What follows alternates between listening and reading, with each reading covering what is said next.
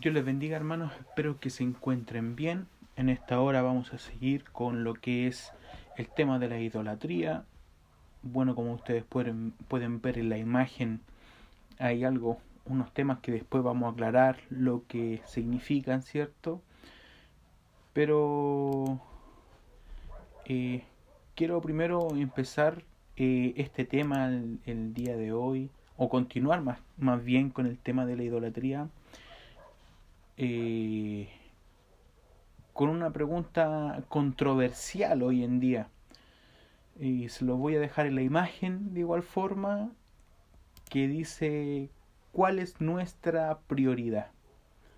¿Cierto? Sale la Biblia y sale un celular. Y esto podrán quizá algunos decir que tiene que ver con la idolatría.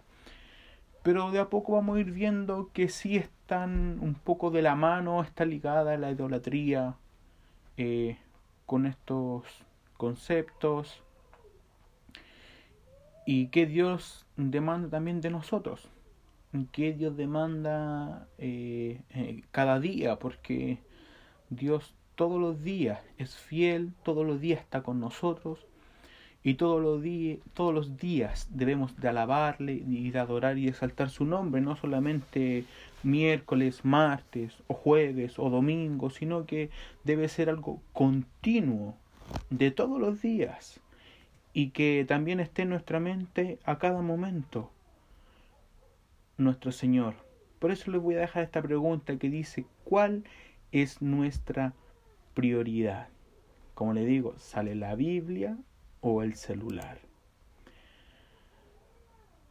Vamos primeramente a, a tener como texto eh, del mensaje del día de hoy, para continuar como le decíamos con la idolatría, en Primera de Juan capítulo 5 versículo 21, que nos dice así, hijitos, guardaos de los ídolos. Amén. Antes de comenzar eh, y con este ya tercer tema y seguir adelante, quisiera elevar una oración para que Dios nos esté guiando, nos esté llenando de su conocimiento, no el conocimiento mío ni, ni el del humano, sino que sea el conocimiento de nuestro Dios y que tenga cabida esta palabra en nuestras vidas, porque quizás pueda, pueda ser un poco fuerte. Cerramos nuestros ojos y elevamos una oración a nuestro Dios. Padre amado, todopoderoso, Rey bendito, exaltado sea su nombre, mi Rey Bendito, bendito eres Jehová. Honra y gloria a usted por los siglos de los siglos. En esta hora, Padre amado, Señor, le ruego que sea usted, Padre Santo, Señor, enseñando a mi vida primeramente. Le pido y le ruego que sea usted, Padre Celestial, exhortándonos en esta hora, que su palabra tenga cabida en nuestro corazón. Padre Celestial, Señor, que en nuestros oídos estén atentos su palabra que podamos recibirla con gozo, con gratitud, porque usted es nuestro mejor educador, nuestro mejor Padre, nuestro mejor profesor, oh bendito Dios, sea usted siempre, Padre Celestial, Señor, enseñándonos y queremos también atesorar su palabra para que la guardemos, para que la acerquemos, Señor, y para que se haga viva y eficaz en nuestras vidas. Oh Padre Santo, Señor, tome dominio de de este mensaje y no sea, Señor, yo que tome dominio de mis labios, sino solamente usted tome dominio de mi vida completamente en esta hora. Se lo pido y se lo ruego en el nombre de Jesús, nuestro único y bendito Salvador. Gracias, gracias, Señor, en el nombre de Jesús. Amén y amén. Como leíamos, hermanos, en en Primera de Juan, ¿cierto? Capítulo 5, versículo 21, dice, hijitos, guardaos de los ídolos. La palabra, hermanos, ídolos, en griego, es eidolon, que significa una imagen para adorar, eh, específicamente es eso, una imagen para adorar. O también yo como lo quiero enfatizar también en este, en este tercer tema, es que la idolatría o los ídolos son por lo que está encima de Dios, está por sobre Dios. Juan cierto manda a que se guarden de los ídolos. Y podemos determinar entonces que en ese tiempo donde habla Juan también existían ídolos, no solamente en el Antiguo Testamento. En el Antiguo Testamento, cierto, está muy marcado el tema de los ídolos. En el Nuevo, eh, si bien un poco menos, pero igual hace harta alusión de los ídolos. Y así como la Biblia, cierto, en nuestra guía, en nuestra enseñanza, porque todo lo que está escrito, todo, todo lo que hay está, todo, todo lo que está inmerso dentro de la Biblia, lo que Dios nos entregó es para, eh, es para utilidad de nosotros. Significa que entonces que también al día de hoy existen ídolos, quizá no de la misma forma que existían en el antiguo ni en los tiempos primero después de Cristo, ¿cierto? No existen eh, eh, no se hace idolatría de la misma manera, pero sí existe idolatría en los días de hoy. Y, y Juan, ¿cierto?, hace una advertencia. Si usted lee el versículo 20, empieza a ser como una alusión al Dios verdadero. O sea, si usted lee todo el capítulo 5 y, y después termina con esto, Juan, ¿cierto? Hijitos guardados de los ídolos, como que desconcierta desconcierta un poco, como que este versículo como que no cuadra aquí. ¿Por qué Juan termina con esto? Termina diciendo, hijitos, guardaos de los ídolos. Porque el versículo 20 hace alusión, ¿cierto?, a un Dios verdadero. Hace alusión que solamente uno es el Dios a quien debemos adorar. Había momentos, quizás a quien Juan le escribe esta carta, donde se estaban desviando, estaban pensando quizás que, ah, ah, no, hay que adorar a otro Dios. No, es que no tenemos conocimiento del Dios verdadero. Pero mediante Jesucristo, ¿cierto? Dios nos da a entender quién es el Dios verdadero. Y Juan sella, ¿cierto? E, esta carta con hijitos, guardaos de los ídolos. Y como le decía, el concepto de idolatría es como poner por encima de Dios cualquier cosa que sea. Una persona, un texto, un, escritor de un libro, un salmista, un, cantautor, un, predicador, un pastor, todo lo que, eh, eh, lo que pasa a ocupar el tiempo y el espacio de Dios es aquello lo que estamos idolatrando. ¿Y por qué al principio le hacía esta, e, e, esta alusión de que, de qué escogíamos, ¿cierto? O, a qué le dedicábamos más tiempo, o cuál era nuestra prioridad. Porque hoy en día aparece, voy a poner este ejemplo, ¿cierto? Aparece una imagen en Facebook. Y esta imagen podría decir eh, ama a quien te ama y abandona a quien te odia. Estoy colocando solo un ejemplo. O trata mal a tu enemigo. Pero nosotros sabemos que la Biblia no dice eso. Sabemos que la Biblia dice totalmente lo contrario. Pero ¿por qué nos guiamos? Por lo que apareció en las redes sociales, ¿cierto? Por lo que alguien lo publicó o esa persona que lo publicó eh, es conocida, es del ámbito público o, tiene un cargo eclesiástico grande, entonces lo que dice él, eso es. Y desechamos la palabra de Dios. Empezamos a colocar a Dios ya por segundo lugar. Empezamos a colocar la Biblia en segundo lugar. Le hacemos caso muchas veces también a, a esa imágenes que salen en las redes sociales que dicen, no, eh, o, un sabio es que lo dijo, que tu signo zodiacal eh, es este, y por eso tú te comportas así, por eso eres así. Eh, Pero Dios nos dice todo lo contrario, que debemos de obedecer al único y sabio Dios. O sea, no porque lo diga un sabio, no porque lo diga el zodiaco, no porque aparezca aquí, porque aparezca allá. No, no, nuestro, nuestra vida está en la Biblia. Nuestro, caminar está en la Biblia, palabra de Dios directamente hacia nosotros. Y, como le decía, muchos se dejan llevar incluso hasta por los salmistas, que a veces, porque se producen estas mezclas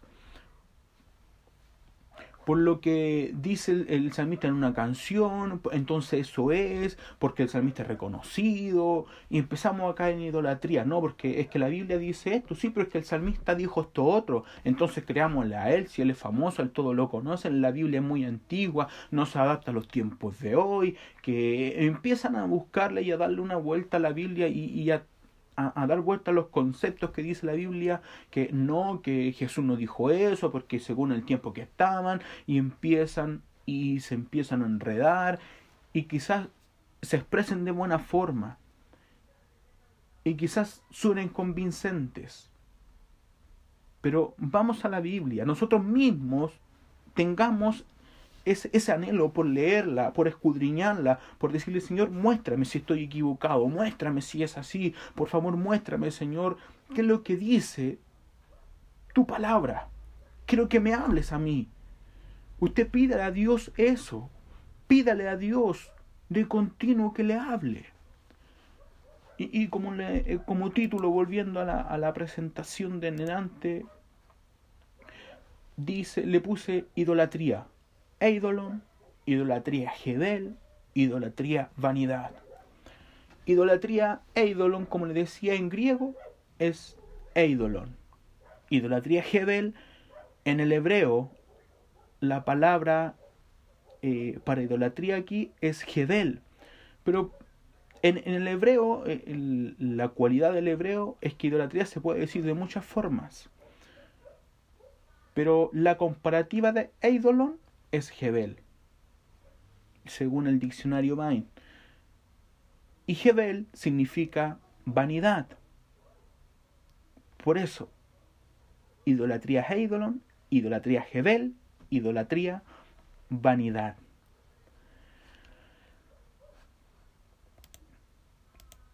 En ellos, capítulo 7, versículo 41, nos dice, entonces hicieron un becerro y ofrecieron sacrificio al ídolo, y en las obras de sus manos se regocijaron. Aquí ciertos, eh, contextualizando un poco, está hablando cuando también lo vamos a leer, eh, cuando Egipto, perdón, el pueblo de Israel se encuentra en el desierto y levantan el becerro. Una historia muy conocida, una historia eh, que salen las películas, ¿cierto? Que yo creo que la mayoría se recuerda y sabe. Nosotros, como seres humanos, dice, primero dice aquí, dice, ofrecieron sacrificio al ídolo.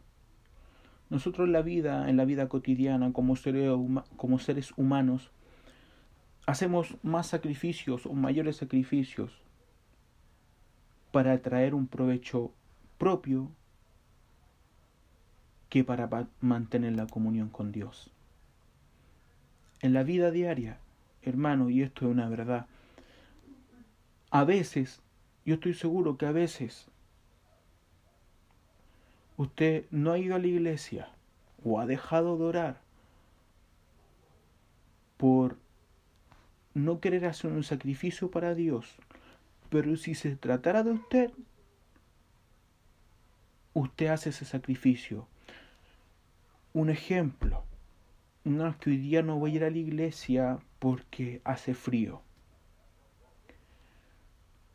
Pero si se tratara de usted, si tuviera que hacer algo, si lo invitan a comer, si lo invitan a salir, si lo invitan a una reunión importante, entre comillas, porque el reunirse con Dios es algo maravilloso,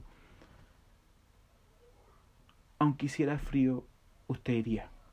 Haría ese sacrificio, pero haría ese sacrificio por su propio bien. Y ahí se estaría convirtiendo usted mismo, usted en su propio ídolo, en el ídolo ego. Aquí dice que ofrecieron cierto sacrificio al ídolo y en las obras de sus manos se regocijaron. Éxodo, le vamos a dar lectura del, eh, en Éxodo capítulo 32, del versículo 1 al 6. En el nombre de nuestro Dios dice así, viendo el pueblo que Moisés tardaba en descender del monte, se acercaron entonces a Aarón y le dijeron, levántate y haznos dioses que vayan delante de nosotros, porque a este Moisés el varón que nos sacó de la tierra de Egipto, no sabemos qué le haya acontecido. Versículo 2. Y Aarón les dijo, apartad los arcillos de oro que están en las orejas de vuestras mujeres, de vuestros hijos, de vuestras hijas, y traédmelos. Entonces todo el pueblo apartó los arcillos de oro que tenían en sus orejas y los trajeron a Aarón. Y él los tomó de las manos de ellos y les dio forma con buril e hizo de ellos un becerro de fundición.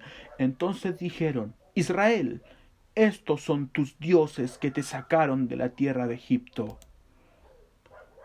Versículo 5. Y viendo esto Aarón, edificó un altar delante del becerro, y pregonó a Aarón, y dijo, Mañana será fiesta para Jehová. Y al día siguiente madrugaron y ofrecieron holocausto y presentaron ofrenda de paz. Y se sentó el pueblo a comer y a beber, y se levantó a regocijarse. Qué tremendo, hermano, es cierto lo, lo que aconteció en ese momento.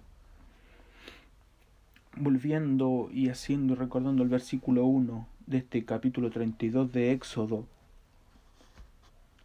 lo vamos a colocar acá nuevamente.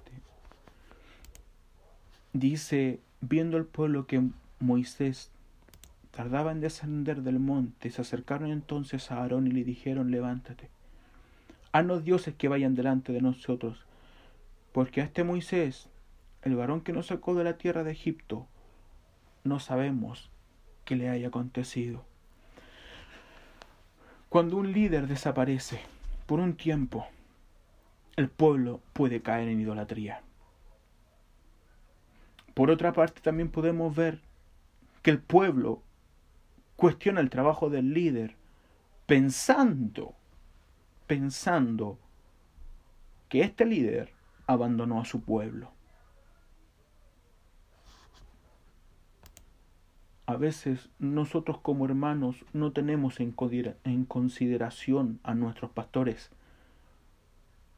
No sabemos cuánto ellos luchan, no sabemos qué pueden estar pasando. No sabemos y pensamos que porque se demoran en acudir a nuestro auxilio, pensamos que no han abandonado. No cuestionemos, sino sigamos esperando en Dios. No levantemos ídolos. Ahora los líderes de la iglesia también no descuiden a la iglesia. Porque no sabemos cuánta fe, no sabemos cuánto puede aguantar un hermano sin ser adoctrinado, sin ser enseñado, sin ser alimentado por la palabra. No sabemos si podría caer en idolatría por culpa de nosotros. Pero en este caso, Moisés no estaba haciendo nada malo. Moisés no se tardaba porque él quería. Moisés estaba hablando con Dios. Cuando leí este versículo y donde dice, levántate, ya no dioses que vayan delante de nosotros, se vino a mi memoria que eh, hace poco hablaba con mi padre y comentábamos sobre que la roca, la roca que es Cristo, dice eh, ¿cierto? En el Nuevo Testamento, que la roca, la roca, se lo seguía. La roca que es Cristo, si usted lo busca en su Biblia y, y, busca en el Nuevo Testamento, donde aparece cierto ese, eh, ese contexto, dice que la roca lo seguía, era una roca que se iba moviendo, pero ¿qué me causó este, un poco de dolor? Es que el pueblo de Israel decía, levántate, haznos dioses que vayan delante de nosotros, teniendo a Cristo que lo iba siguiendo por el desierto para que pudieran beber agua de esa roca. Ellos querían dioses que fueran delante, colocaron a Jehová detrás, colocaban a Jehová al último, colocaban al Señor detrás. Y Jesús, aunque haya levantado el becerro, esta roca prototipo de Jesús, los seguía. Después de esto los siguió, los siguió para que pudieran beber, para que pudieran alimentarse. Cuánta misericordia tiene nuestro Dios y nosotros la hacemos enfadar.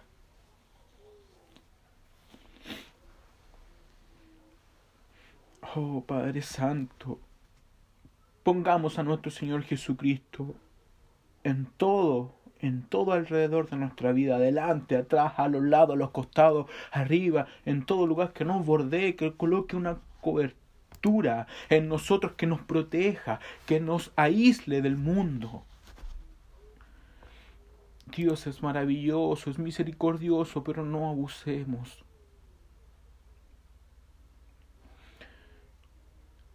En el versículo 2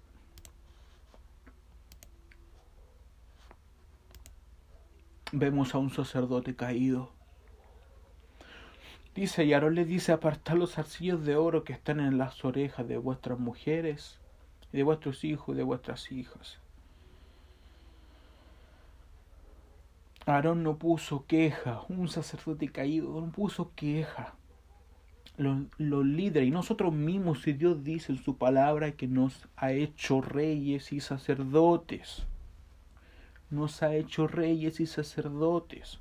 Nosotros a veces no ponemos queja, no ponemos queja alguna para que venga otra persona y empiece a levantar y nos exija ídolos.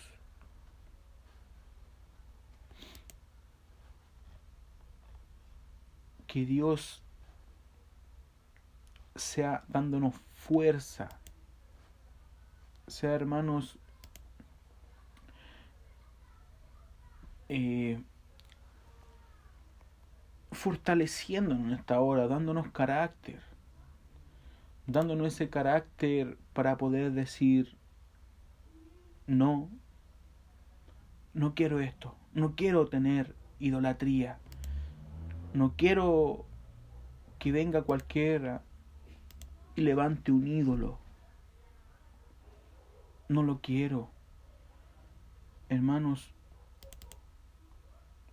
no seamos como el pueblo de Israel.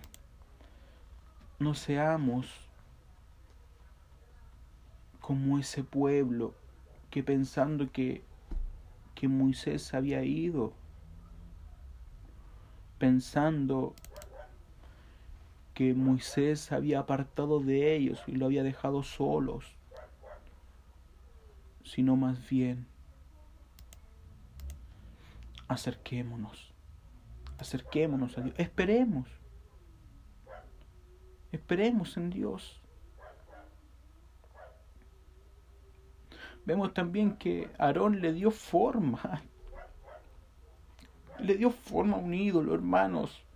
Cuidemos de, de que nuestras propias manos estén dándole forma a aquello.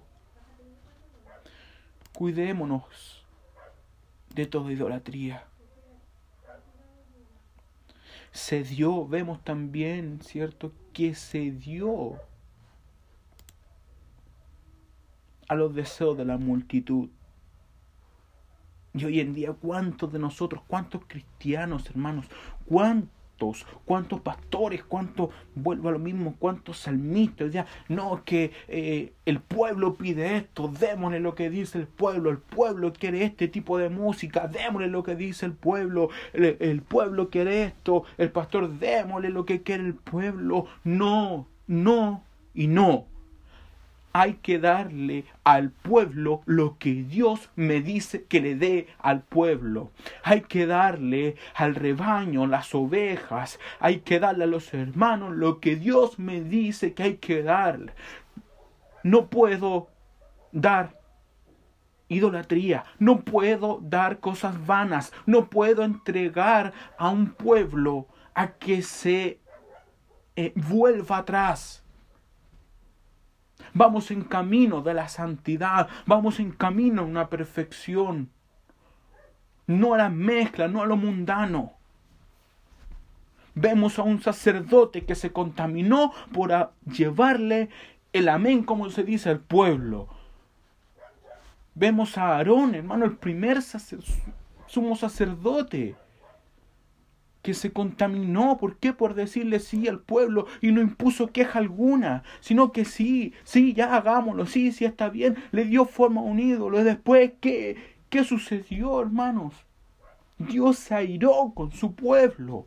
No busquemos la ira de Jehová. Más bien esperemos. Esperemos en Él. Fue movido por las masas Y él además pone una premisa, eso es lo que le decía hermanos, cuidado con los pastores, con los salmistas, cuidado con, con los apóstoles, cuidado con los profetas, incluso cuidado con los maestros. La Biblia dice que vendrán falsos apóstoles, falsos maestros, falsos pastores, falsos profetas, falsos evangelistas. Cuidado con ellos, ¿por qué? Porque a veces ponen premisas pone una, una premisa, porque aquí Aarón puso una premisa, lo voy a volver aquí. Aarón pone esta premisa, dice, entonces dijeron, Israel, estos son tus dioses. Hay una versión que dice, este es tu Dios, porque era el becerro. Este es tu Dios que te sacó de la... Hermano, miren lo que dice, que te sacaron de la tierra de Egipto. ¿Y qué hace el pueblo?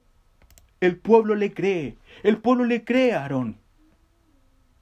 Por eso digo, cuidado con estos pseudos, cuidado con estos falsos que se levantan. ¿Por qué? Porque levantan premisa y dicen, ah, sí, dice el pueblo, está bien, lo está diciendo un sacerdote, lo está diciendo un escogido de Dios, lo está diciendo alguien que Dios le puso palabra a él para que exhortara. Y si es así, entonces está bien, vamos a la Biblia, vamos, instruyámonos, leamos, no dejemos a Dios en segundo lugar. No es que la radio social me dijo esto, es que eh, en el YouTube, están diciendo esto, es que en el Twitter dicen esto otro, es que en Instagram dicen esto. Hermanos, ¿dónde vamos a la Biblia? ¿Qué nos dice la Biblia? ¿Qué, eh, hermanos, no pongamos idolatría en nuestras vidas.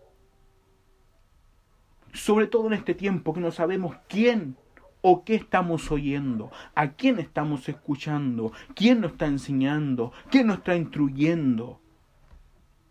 No busquemos la comodidad. No es que yo voy a ir donde ese predicador, yo voy a, escuchar a, escucharle a él, yo voy a oírle a él. ¿Por qué? Porque él no me da tan duro, él no me pega tan fuerte, él, él, él me suaviza, él pone... Eh, eh, ¿Por qué va para allá? ¿Por qué está escuchando a personas que quizás están poniendo premisas falsas, como Aarón lo hizo? ¿Por qué? Porque su conciencia le está diciendo que las prédicas fuertes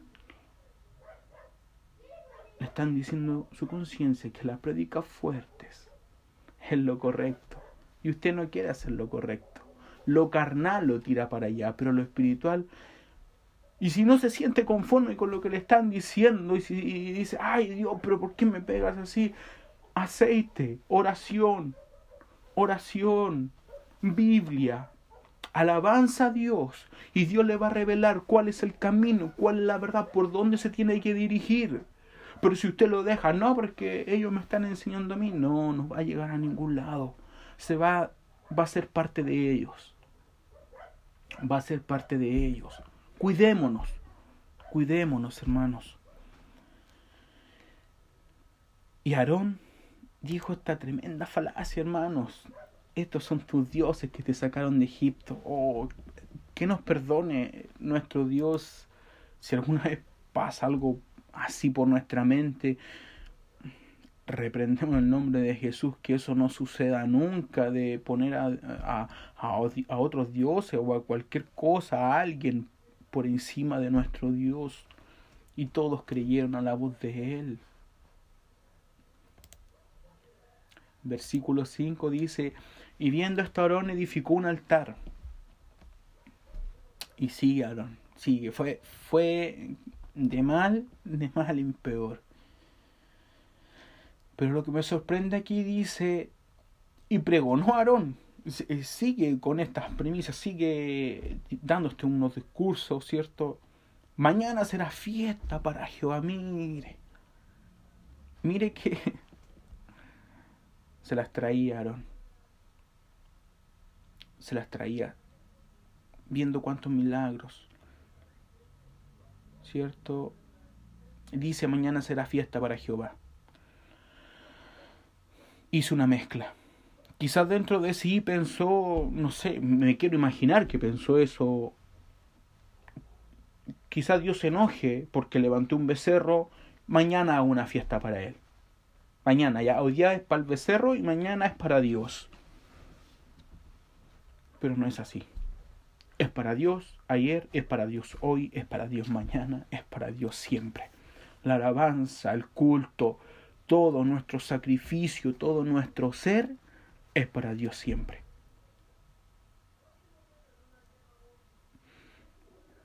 Se llega un momento, se llega un momento quizás así como Aarón igual, donde se dedica más tiempo a lo vano que a Dios. Y decimos dentro de nosotros, después leo, después oro, después medito. Y cuando llega el momento de hacerlo, lo hacemos cinco o diez minutos. Y decimos, lo voy a hacer para el Señor, para que mi Señor no se enoje le he dedicado mucho tiempo hoy día a ver televisión, voy a leer, voy a terminar esta película y voy a orar para que mi Dios no se enoje. Voy a terminar de, de ver, de hacer lo que estaba haciendo y después me voy a orar, me voy a leer la Biblia para que mi Dios no se enoje. Estamos siendo unos, verdaderos, unos verdaderos Aarones, dejando a Dios para después. Y aparte, poco. Que Dios nos, nos ayude y nos cuide de esto. Por eso, por eso esa es aquella pregunta que, que le puse ahí, ¿cierto? ¿Cuál es nuestra prioridad? Puede ser un celular porque es lo más actual, pero pero puede ser la televisión, puede ser jugar fútbol, puede ser diversiones personales. Pero la Biblia no cambia. La Biblia siempre va a ser nuestra guía. ¿Cuál es nuestra prioridad? ¿Cuál es?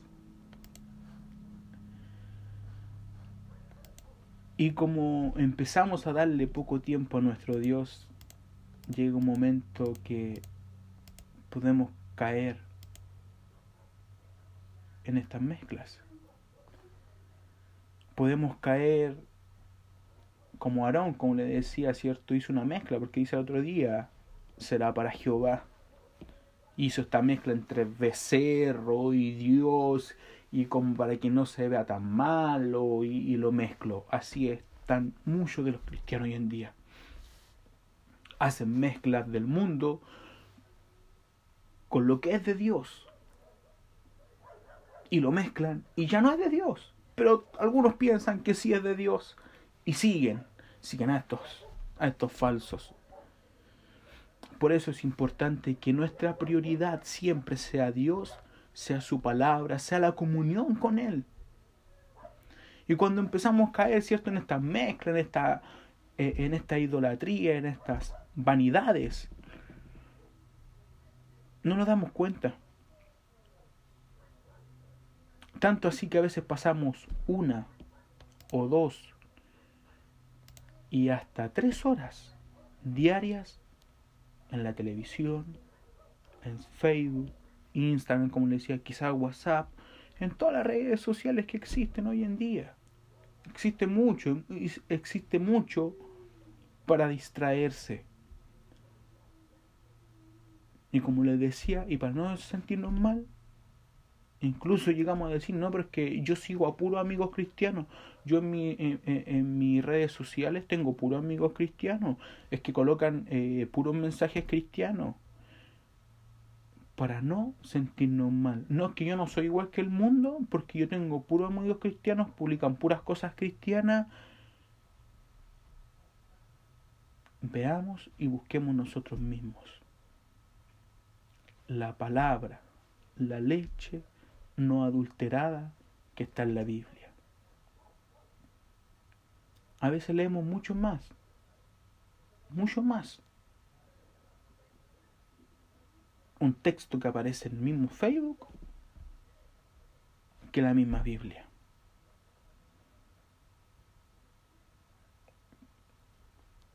Y el enemigo, hermanos, se actualiza, no es algo que yo solamente esté atacando hoy en día las redes sociales y no es las redes sociales. No son malas. Nosotros no las sabemos ocupar. Nosotros le dedicamos más tiempo que del que le deberíamos entregar. Nosotros deberíamos entregarle más tiempos a Dios, a meditar, a compartir, a conversar quizás con nuestros hijos de, de Dios y lo que hacemos lo estamos entregando también a los ídolos. Le estamos entregando, le estamos colocando esa adicción en sus miembros. ¿Por qué? Porque en nuestros mismos miembros está esa adicción. Quizá cuánto les pase que dejan el teléfono ahí y al rato están como que quieren verlo, no ha sonado, no ha pasado nada. Y, y si lo ven, se van directamente a las redes sociales y, ni siquiera a veces hay necesidad. Como le digo, es la adicción que produce en nosotros es lo malo. Así que cuidémonos de esta adicción, de esta vana manera de, de vivir que estamos adoptando. Que Dios nos cuide como le decía, no le echo la culpa a la tecnología, sino más bien a nosotros mismos que no sabemos emplearlas. Y el enemigo se actualiza, el enemigo antiguamente era el televisor, ¿cierto?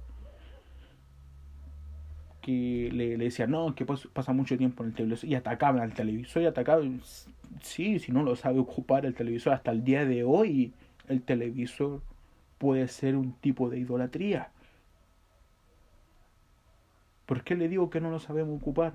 O, por qué la tecnología en sí no es mala? Porque gracias al televisor también hubieron, hubieron hermanos que se reconciliaron, hubo grupos de personas que aceptaron a Cristo por medio del televisor, con grandes, grandes expositores como Gigi Ávila, eh, eh, no sé, yo me acuerdo en, el TVN, es cierto, que en la mañana aparecía un pastor los días domingos, eh, muy temprano, y, y cuánto aceptaron a Cristo con eso, eh, me imagino que muchos, creo que muchos, pero por eso le digo, no es el televisor, somos nosotros que no sabemos ocuparlo, no son las redes sociales, son nosotros que no sabemos administrar nuestro tiempo, le entregamos más prioridad a aquello, incluso a veces más que a nuestra propia familia.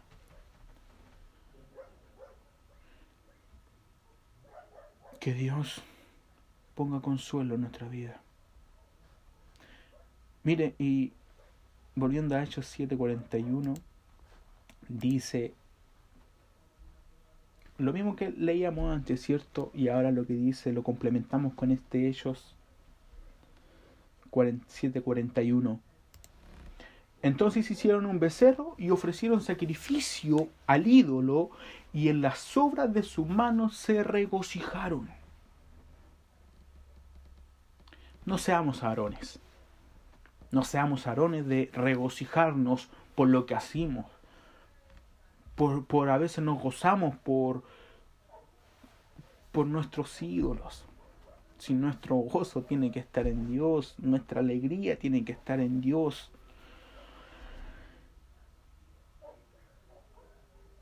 Y sin darnos, sin darnos cuenta podríamos estar levantando un ídolo en nuestra vida, en nuestro hogar, a nuestros hijos. Y así nuestros hijos podrían seguir y continuar la misma forma de ser.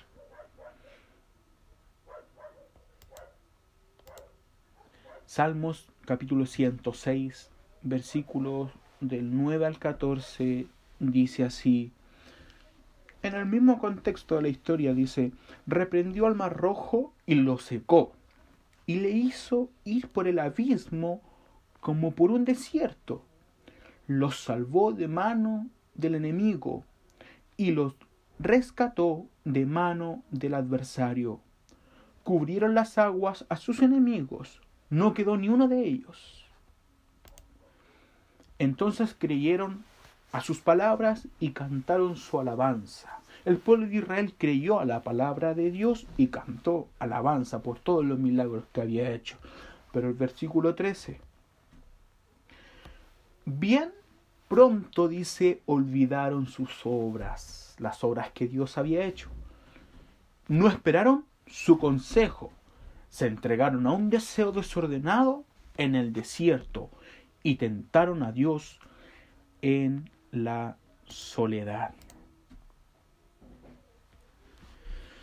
Hermanos, dice bien pronto se olvidaron de las obras de Dios y no esperaron su consejo. Por eso le decía yo que es importante esperar. Es importante esperar sobre todo en este tiempo, esperar en Dios. Los tiempos que estamos viviendo es importante esperar y no entregarnos a nuestro deseo desordenado. El pueblo de Israel sí creía, pero no esperó el consejo. Y tentaron, se fueron a, eh, se fueron al desierto, cierto, y en el desierto, en la soledad, en la soledad, se entregaron al deseo desordenado y tentaron a Dios. En la soledad es cuando nosotros debemos y debemos de demostrar nuestro interés a Dios. Debemos demostrar cuánto le queremos, cuánto le amamos.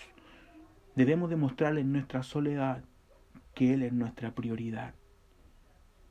Debemos demostrar que Él es el primero en nuestras vidas. Y que no perdure nuestro deseo, sino que el deseo de Dios, el deseo de Dios, que el, el deseo que pone Dios en nuestras vidas, se haga verdad se haga latente. Lo que Dios quiera hacer con nosotros se haga latente.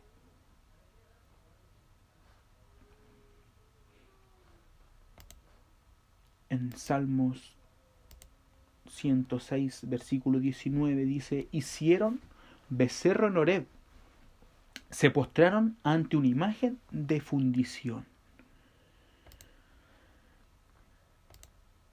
En este versículo dice que hicieron en Oreb un becerro y levantaron ídolo. Un ídolo, la imagen, ¿cierto? Y Oreb significa desolado. Desolado. En el desierto, la soledad, y cuando estamos desolados, desolado, la palabra desolado, destruidos, arruinados, es cuando más el enemigo quiere y nos incita a levantar ídolos es cuando más pone en nuestra mente el enemigo que debemos de apartarnos de Dios, que no debemos de esperar a Dios, es cuando más se pone ese flechazo, ¿cierto?, en la mente de no ores, no leas, si esto está bien, distráete con esto, distráete acá, anda para allá, hace esto, es cuando estamos arruinados, cuando nos sentimos tristes, cuando nos sentimos desolados, cuando nos sentimos abatidos. El enemigo quiere colocar esa intención en nuestra vida, pero, hermanos, un consejo. en esos momentos es donde más debemos de poner la fe en nuestro Señor Jesucristo. Es donde más debemos de afirmarnos de Él. En los momentos más difíciles. Porque Él pone bendición, pone paz, pone gozo, alegría, amor, felicidad en nuestro ser, en nuestra familia. Cuando nos sintamos arruinados, levantemos nuestros ojos al cielo y elevemos una oración y digámosle, Padre mío, ayúdame, ayúdame, que merezco, me siento desolado, me siento arruinado, como la oración de Pedro, pequeña, pero eficaz. Señor, ayúdame, que perezco.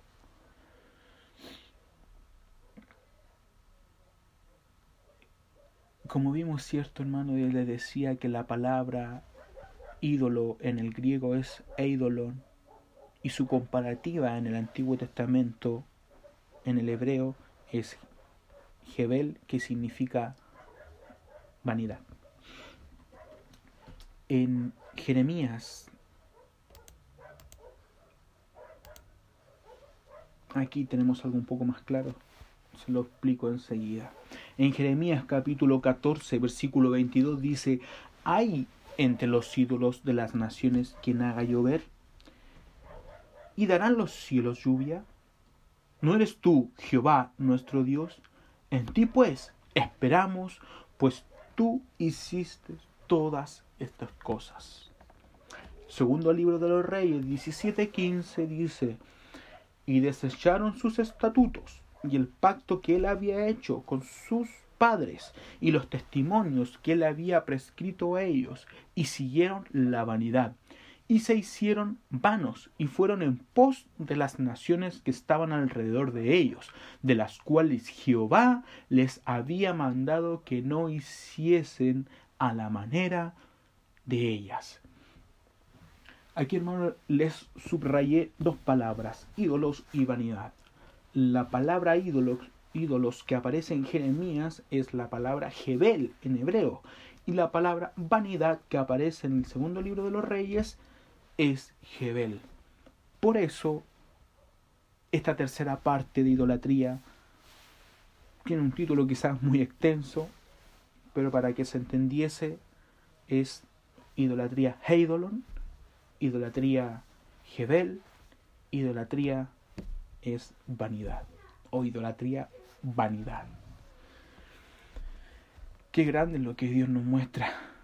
Yo sé que quizás a veces es un poco doloroso, pero a veces las curas son dolorosas. Pero nos curan, nos sanan, nos hacen ser mejor, nos hacen estar bien. Yo agradezco a Dios por por esto que, que Él ha puesto en mí, el averiguar, el, poder entender, a medio entender, siempre digo medio entender porque la palabra de Dios es, uno se empieza a meter, ¿cierto? Y es infinita, no tiene fin.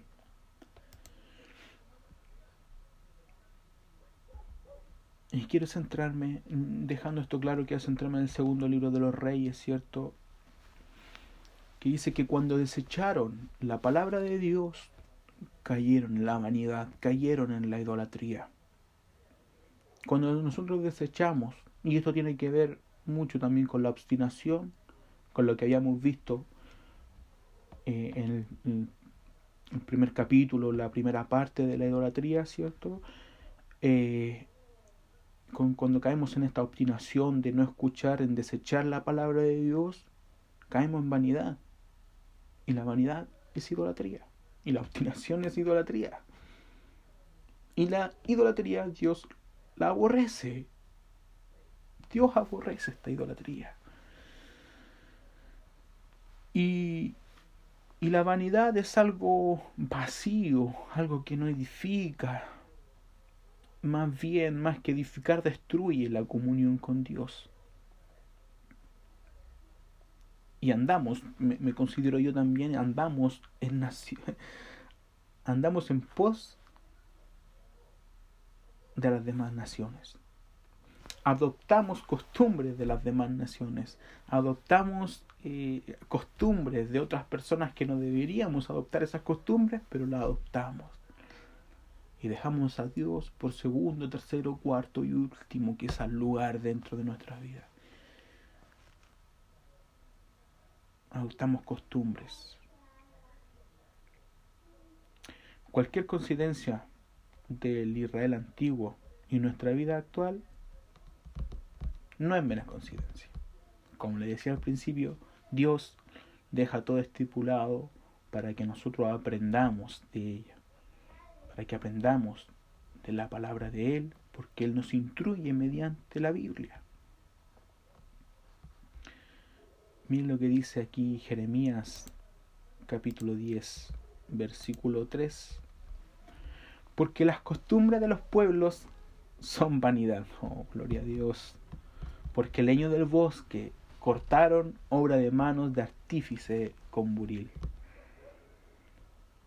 Porque las costumbres de los pueblos, ¿qué son? Son vanidad. Mm, quiero dejar claro si Jeremías lo dijo. Jeremías mismo dice ahí que las costumbres nuestra costumbre no tiene que ser la costumbre de los pueblos. Nuestra costumbre tiene que ser la costumbre de nuestro Padre.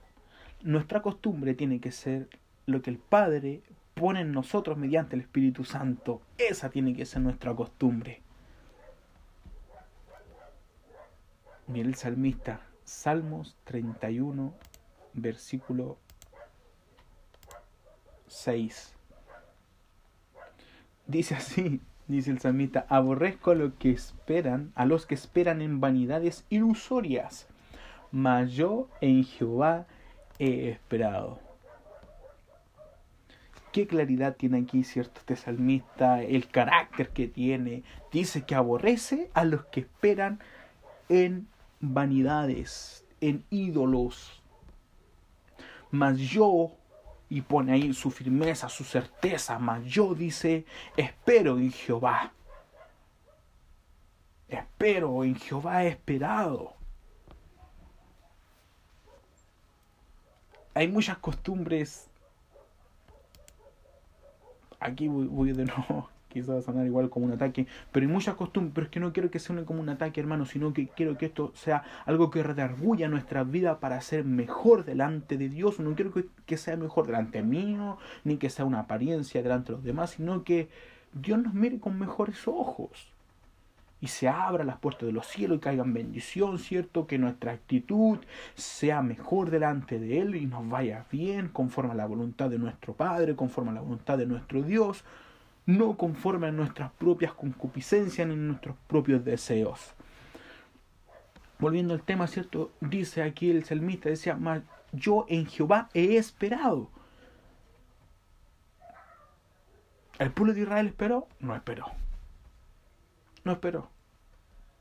¿Debía haber esperado? Sí, debía, debía haber esperado. Hoy en día, bueno, se veía más antes, pero a los bebés se le coloca una lanita roja para el mal de ojo y confían más en la lanita roja. Esperan más en la lanita roja que haga algo que la esperanza. Y la esperanza en Jehová la pierden. Y a veces se ve hasta los cristianos esto, hermanos. Y nosotros sabemos que Jehová es quien hace todas las grandes maravillas. ¿Y nosotros aborrecemos esos actos? Es otra pregunta que quiero dejarle ahí. ¿Nosotros aborrecemos esos actos? Porque le, voy a colocar aquí nuevamente, eh, el versículo dice, aborrezco a los que esperan, a los que esperan, no el acto, sino que a la persona. Aborrezco a los que esperan en vanidades ilusorias.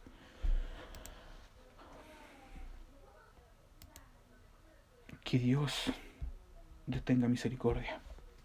Dios eh, nos dé carácter, nos forme, Él nos forme a nosotros para, para poder esperar en Él. Para decir algún día aborrezco, aborrezco a los que esperan vanidades ilusorias. pero a la vez hay que también amarlos para que se acerquen a nuestro Dios, para que se acerquen y conozcan la grandeza de nuestro Dios. Mas yo en Jehová he esperado y que podamos esperar el tiempo que sea necesario. Esperar en Jehová.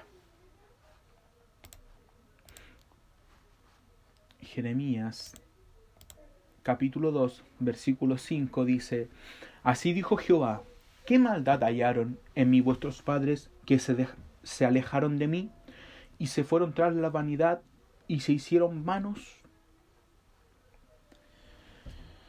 Sabemos que en Jehová no hay cosa mala. Entonces, ¿qué sucedió aquí? ¿Qué pasó? Porque dice, ¿qué maldad hallaron en mí? Hablando Jehová, vuestros padres, que se alejaron de mí.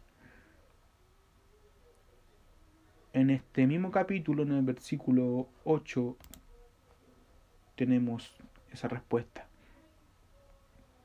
Dice, los sacerdotes no dijeron, no dijeron, ¿dónde está Jehová? Y los que tenían la ley no me conocieron. Y los pastores se rebelaron contra mí. Y los profetas profetizaron en nombre de Baal y anduvieron tras lo que no aprovecha.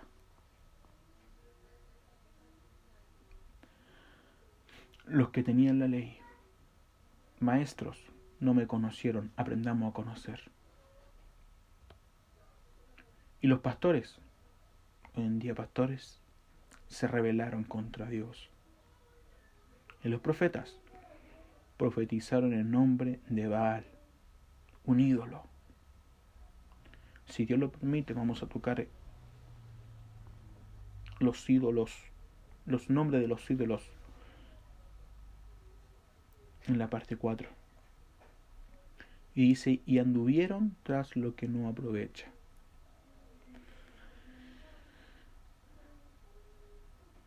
Aprendamos a conocer a Dios. No nos rebelemos contra Él. No el que profetice, no profetice en nombre de Baal. No profetice porque a usted se le ocurrió. No profetice porque es que yo quería. No profetice, no que todos tienen privilegios en la iglesia y yo no tengo, yo quiero ser profeta. No. Profetice en nombre de Dios. Si lo quiere hacer, anhélelo. Hay que anhelarlo, dice Pablo. Uno, uno de los dones que se anhelan son el de profecía. Si no profetiza, puede anhelarlo, pero no para gloria suya, sino para la gloria de nuestro Dios y para la edificación de la iglesia. Hermanos, esto es para el bien de todos. Dios no necesita más de nosotros. Nosotros necesitamos de Él. Nosotros necesitamos de Él. Conozcamos a Dios, conozcamos a Dios y cómo, hermano, pero ¿cómo lo conozco? ¿Cómo, cómo sé cómo es Dios? ¿Qué carácter tiene Dios? Mire, desde el Génesis hasta el Apocalipsis está el carácter, está la forma de ser, se ve reflejado su amor, aparece lo que le gusta, lo que no le gusta, cómo debemos ser nosotros para con Él, aparece lo que aborrece, aparece cómo debemos de alabarle, cómo debemos de orar, cómo debemos de exaltar su nombre, ahí está todo, ahí está todo. Jonás, capítulo 2, versículo 8, dice, los que siguen vanidades ilusorias, su misericordia abandonan. Los que siguen vanidades ilusorias, su misericordia abandonan. En el contexto del capítulo 2 del libro de Jonás vemos, ¿cierto?, que Jonás estaba angustiado, se lo había tragado un gran pez. ¿Por qué? Porque había seguido su propio camino. Porque él se había apartado, quería apartarse de la comisión que Jehová lo había mandado. Su vanidad era su propio camino, su idolatría, porque no olvídese que la vanidad es similitud de idolatría, su vanidad, su idolatría era seguir su propio camino. Mantuvo un acto idolátrico Jonás. Se dejó llevar por su propio pensamiento. Esto me conviene más, esto es lo que quiero hacer se había apartado de la comisión de la cual Dios le había entregado. Pero Jonás en la angustia, en la angustia se da cuenta. Y dice esa reflexión, ¿cierto? Reflexión ahí dentro del pez, del gran pez. Los que siguen vanidades ilusorias, la misericordia de Dios abandonan. Los que siguen la idolatría, la misericordia de Dios abandonan. Jonás en el capítulo 2, cierto versículo 9, 7 y 9, dice así, 7 y 9 porque el 8 ya lo, lo leímos.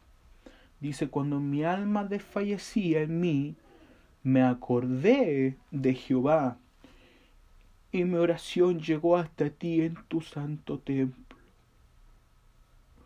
Mas yo con voz de alabanza te ofreceré sacrificios Mira, hermano, Dios pagaré lo que prometí, vamos a terminar. Las, la salvación es de Jehová, gloria a Dios. Qué gran sacrificio, que, que, vaya de rodillas, que, que se pegue, que 400 padres nuestros.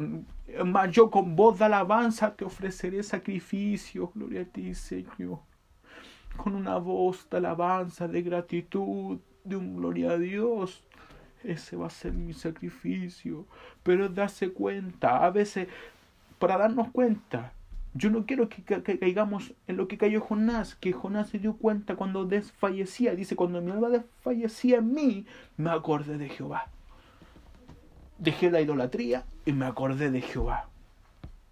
Y ahí, y en ese momento, mi oración llegó hasta ti en tu santo templo. Entonces, si hay idolatría, si hay vanidad en nuestra vida, nuestras oraciones no van a llegar ni siquiera al techo de nuestra casa. Pero es tiempo, es tiempo de que nos acordemos de Él y ofrezcamos con voz de alabanza sacrificio. Gloria a Dios. Cumplamos la comisión que Él nos mandó a hacer. Cumplamos esa comisión, cumplamos lo que Dios ha puesto en nuestras vidas. No a la vanidad, no a la idolatría. Nuestra prioridad tiene que ser la Biblia. Resumiendo, ya poniendo casi, casi fin, ¿cierto? A lo dicho, a todo este discurso dicho. Apartaos de las vanidades. Apartaos de las vanidades, hermanos y de las costumbres de este mundo. Cuidado con hacer dioses a salmistas, a predicadores o a cualquier tipo de persona. O redes sociales o lo que aparezca en las redes sociales, donde estamos siendo invadidos. Quien se merece toda nuestra dedicación, toda nuestra prioridad y toda nuestra plena atención en nuestro Señor Jesucristo. Y como le decía, no porque Él lo necesite, más bien porque nosotros lo necesitamos. Y vamos a terminar con el primer versículo que empezamos. Hijitos, guardaos de los ídolos. Guardar es aislamiento, es vigilar, es evadir. Hijitos, aislémonos de la idolatría. hijitos, vigilemos para que no nos alcance la idolatría. Hijitos, evadamos a los ídolos. Evadamos, porque porque gracias a nuestro Señor Jesucristo, como dice Primera de Juan 5:20, gracias a él nosotros podemos conocer. Nos dio entendimiento para saber que Él, que el Padre, es el único Dios verdadero. El único Dios verdadero. Hijitos, guardaos de los ídolos. Vamos a orar, hermanos, para que Dios selle esta palabra en nuestras vidas. Cerramos nuestros ojos. Padre Santo, Señor Todopoderoso, Rey bendito, a usted elevamos esta oración y le pido, Padre Celestial, que esta palabra, esta palabra quede sellada en cada corazón. Padre Santo, Rey bendito, en esta hora le pido porque necesitamos más de usted. Necesitamos, Padre Santo, Señor, saber más, conocerle, Dios bendito. Usted ponga en nuestras vidas, Padre Celestial, el de buscarle, el de amarle, el de necesitarle más y más a usted, Padre amado. Queremos acercarnos más a usted. Ponga, Padre Santo Señor, ese querer, ese hacer en nuestras vidas. Oh Rey bendito, Desechamos idolatría, vanidades, ilusorias, Padre Celestial, toda cosa vana. Ayúdenos a organizar nuestro tiempo, Padre Celestial, para que usted tome, tome, Padre Santo, el primer lugar en nuestra familia y en nuestras vidas. Toda la honra y la gloria que este mensaje, Padre Celestial, sirva para edificación, Padre Celestial, Señor, de tu pueblo Padre amado, Señor, se lo pido y se lo ruego. Bendice, Padre Santo, a la distancia y por este medio a todos los que me oyen, a todos los que me ven. Padre Celestial, se lo ruego en el nombre de Jesús, nuestro único y bendito Salvador. Amén y amén. Dios les bendiga, hermanos. Espero verles pronto.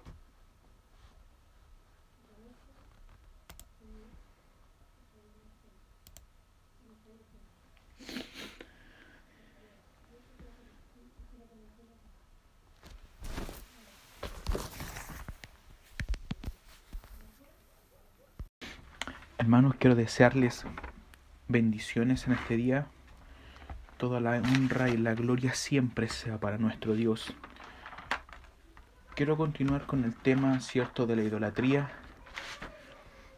En, este en esta segunda parte veremos la idolatría eh, como avaricia. ¿Dónde encontramos esto? Lo encontramos en Colosenses capítulo 3, versículo 5. En el nombre de nuestro Señor Jesucristo dice así. Haced morir pues lo terrenal en vosotros, fornicación, impureza, pasiones desordenadas, malos deseos y avaricia que es idolatría. Vimos en la primera parte en, la prédica anterior que la obstinación era, era idolatría. Ahora se nos suma un concepto más que también es la avaricia, es considerada como idolatría. La avaricia proviene de la palabra griega pleonexia. Eh, es una palabra compuesta, hermanos, que viene de pleión y de eco. Pleión significa más y, y eco, en este caso, es tener. O sea, la avaricia se, se, traduce así como tener más. Tener más de lo, que, de lo que poseemos. Codiciar también dentro de su sinónimo. Extorsión. en Lucas 12:15 Jesús también no hace referencia a la avaricia. Dice, y les dijo, mirad y guardaos de toda avaricia, porque la vida del hombre no consiste en la abundancia de, los bienes que posee. Dice que debemos de guardarnos de toda avaricia, hermanos. Quizás pueden existir muchos tipos de avaricia. Nosotros siempre lo asimilamos como a la avaricia en el contexto de dinero, de riquezas.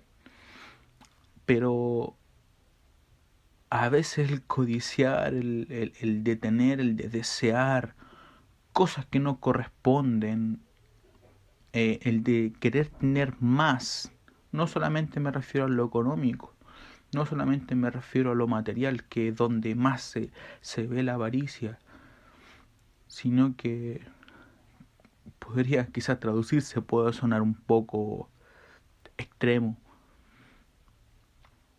pero el, el de desear lo que otro tiene podría conllevar una avaricia, el de querer tener más de lo que tenemos. Desear más también puede verse reflejado en que si hay alguien que es salmista, que es corista, que canta para Dios y tiene una voz tremenda, y yo soy un predicador, Dios me ha entregado la predicación, yo no tengo por qué anhelar lo que Dios le ha entregado a otra persona para ganancia mía. Sí puedo anhelar eh, el cantar, el de adorar, pero para la honra y la gloria de mi Dios. Yo no puedo anhelar porque que canta lindo, yo lo quiero como una envidia. No puedo codiciar aquello porque Dios se lo ha entregado a Él. Y es que yo quiero cantar como Él. Yo no puedo tampoco predicar como otra persona, como otro hermano, como, lo, como los grandes predicadores. Dios me ha entregado una forma de hacerlo. Le ha entregado una forma a, a cualquier hermano de cantarle, de alabarle, de exhortar la palabra. Yo no tengo por qué desear lo que otra persona tiene. Dios no nos entrega conforme a su misericordia, nos entrega cada porción a nosotros, cada don, cada gracia, según la estima de nosotros, según la comunión que tengamos con Él, según su amor, según cómo eh, estemos en el estatus, según cómo Él lo determine, eso es lo que nos corresponde, esa es nuestra porción. No podemos desear más. No podemos desear o codiciar más que desear. y, y anhelar de buena forma se puede, pero anhelarlo para ganancia propia pasa a ser avaricia. No codiciarás, está en la en las leyes. No codiciarás el buey de tu prójimo, no codiciarás la mujer de tu prójimo, no codiciarás nada de tu prójimo, dice la Biblia. No codiciemos para ganancia, ganancia propia. ¿Podemos anhelar más? Sí, podemos anhelar más. Pero conforme a la voluntad de nuestro Dios, no conforme a lo que nosotros deseamos porque Dios conoce nuestros corazones, conoce para qué los vamos a utilizar, conoce con qué intención vamos a actuar. Así que no anhelemos más de lo que Dios nos pueda, no codiciemos más. Eso es, no codiciar más de lo que Dios me puede entregar. La vida, hermanos, no es solamente el de nosotros vinimos a atesorar más, no. Eh, nuestra vida como cristiano debe ser buscar del reino. En mismo Lucas 12, si usted lo lee, usted, lo lee, aparece, hermanos, como eh, que hay que buscar el reino y las demás cosas vendrán por añadidura, pero insta a buscar de él. La vida da un ejemplo que la vida es buscar de Dios. Según el versículo 20-21 del mismo Lucas dice, pero Dios le dijo, necio, esta noche viene a vienen a pedirte tu alma, y lo que has provisto, ¿de quién será? Así es el que hace para sí tesoro y no es rico para con Dios. Hermanos, eh, eh, al, al, hacer tesoros para nosotros, al tener avaricia en nuestro corazón, al desear más cosas, aparte de ser una idolatría, conlleva también ser necios, porque no estamos buscando de Dios. Qué debemos de atesorar, qué debemos de tener más, debemos tener más la comunión con Dios, debemos de tener más y atesorar más la palabra de Dios, debemos de escudriñar en ella, meternos en ella en esta palabra hay que orientarla a buscar más de Dios. Más el atesorar, así como la avaricia, la riqueza es malo, pero busquemos más de Dios, busquemos más lo espiritual, busquemos más su presencia, la comunión con Él en este tiempo, lo estamos dejando de lado, estamos dedicándonos solamente a nosotros, el yo, el yo, el yo, el ego, todo, todo el mundo ya se basa en el yo, en el ego. No miramos a Dios, no estamos buscando de Él. ¿Qué estamos haciendo en nuestro hogar? Que Dios me ayude primeramente a mí para buscar y si tengo algún tipo de avaricia o si estoy atesorando solamente para mí, que no sea así, que Dios lo desarraigue, porque yo no quiero aquellas cosas. Yo quiero buscarme de Dios y que cada día Dios ponga ese anhelo en nuestras vidas, ponga ese anhelo en cada vida de mis hermanos el anhelo de buscarle. Para no caer en esto, que avaricia es idolatría. ¿De dónde proviene la avaricia? Marcos 7:21.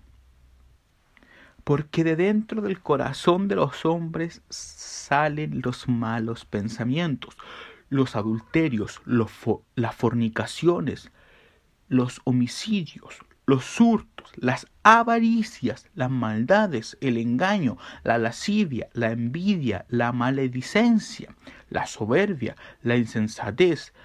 Todas estas maldades de dentro salen y contaminan al hombre. ¿De dónde proviene? Del corazón. Y contaminan al hombre. Todas estas cosas nos contaminan. La avaricia nos contamina. Y si nos contamina no podemos estar delante de la presencia de nuestro Dios debidamente. No podemos. Debemos de quitar toda avaricia dentro de nosotros.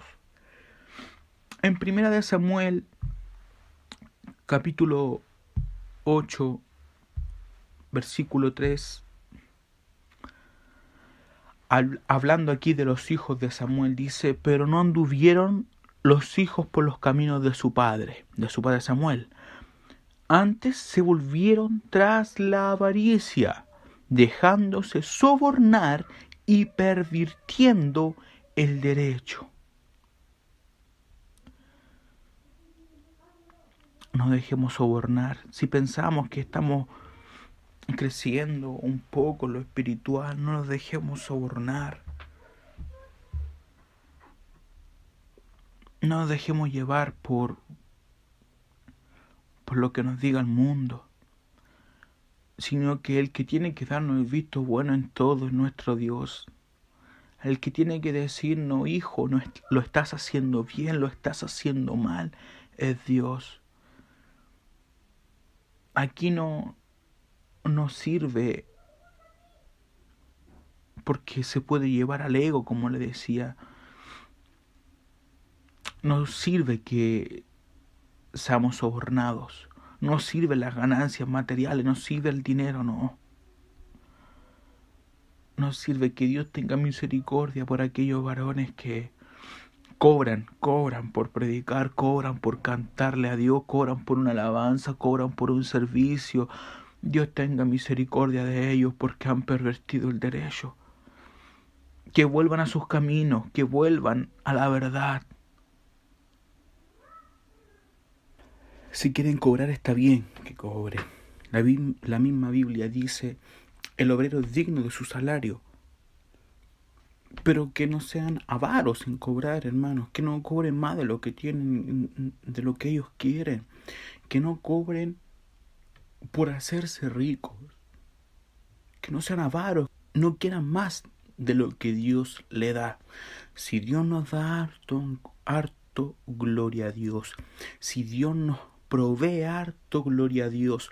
Pero nuestro corazón no tiene que estar esa avaricia. No tiene que estar la codicia.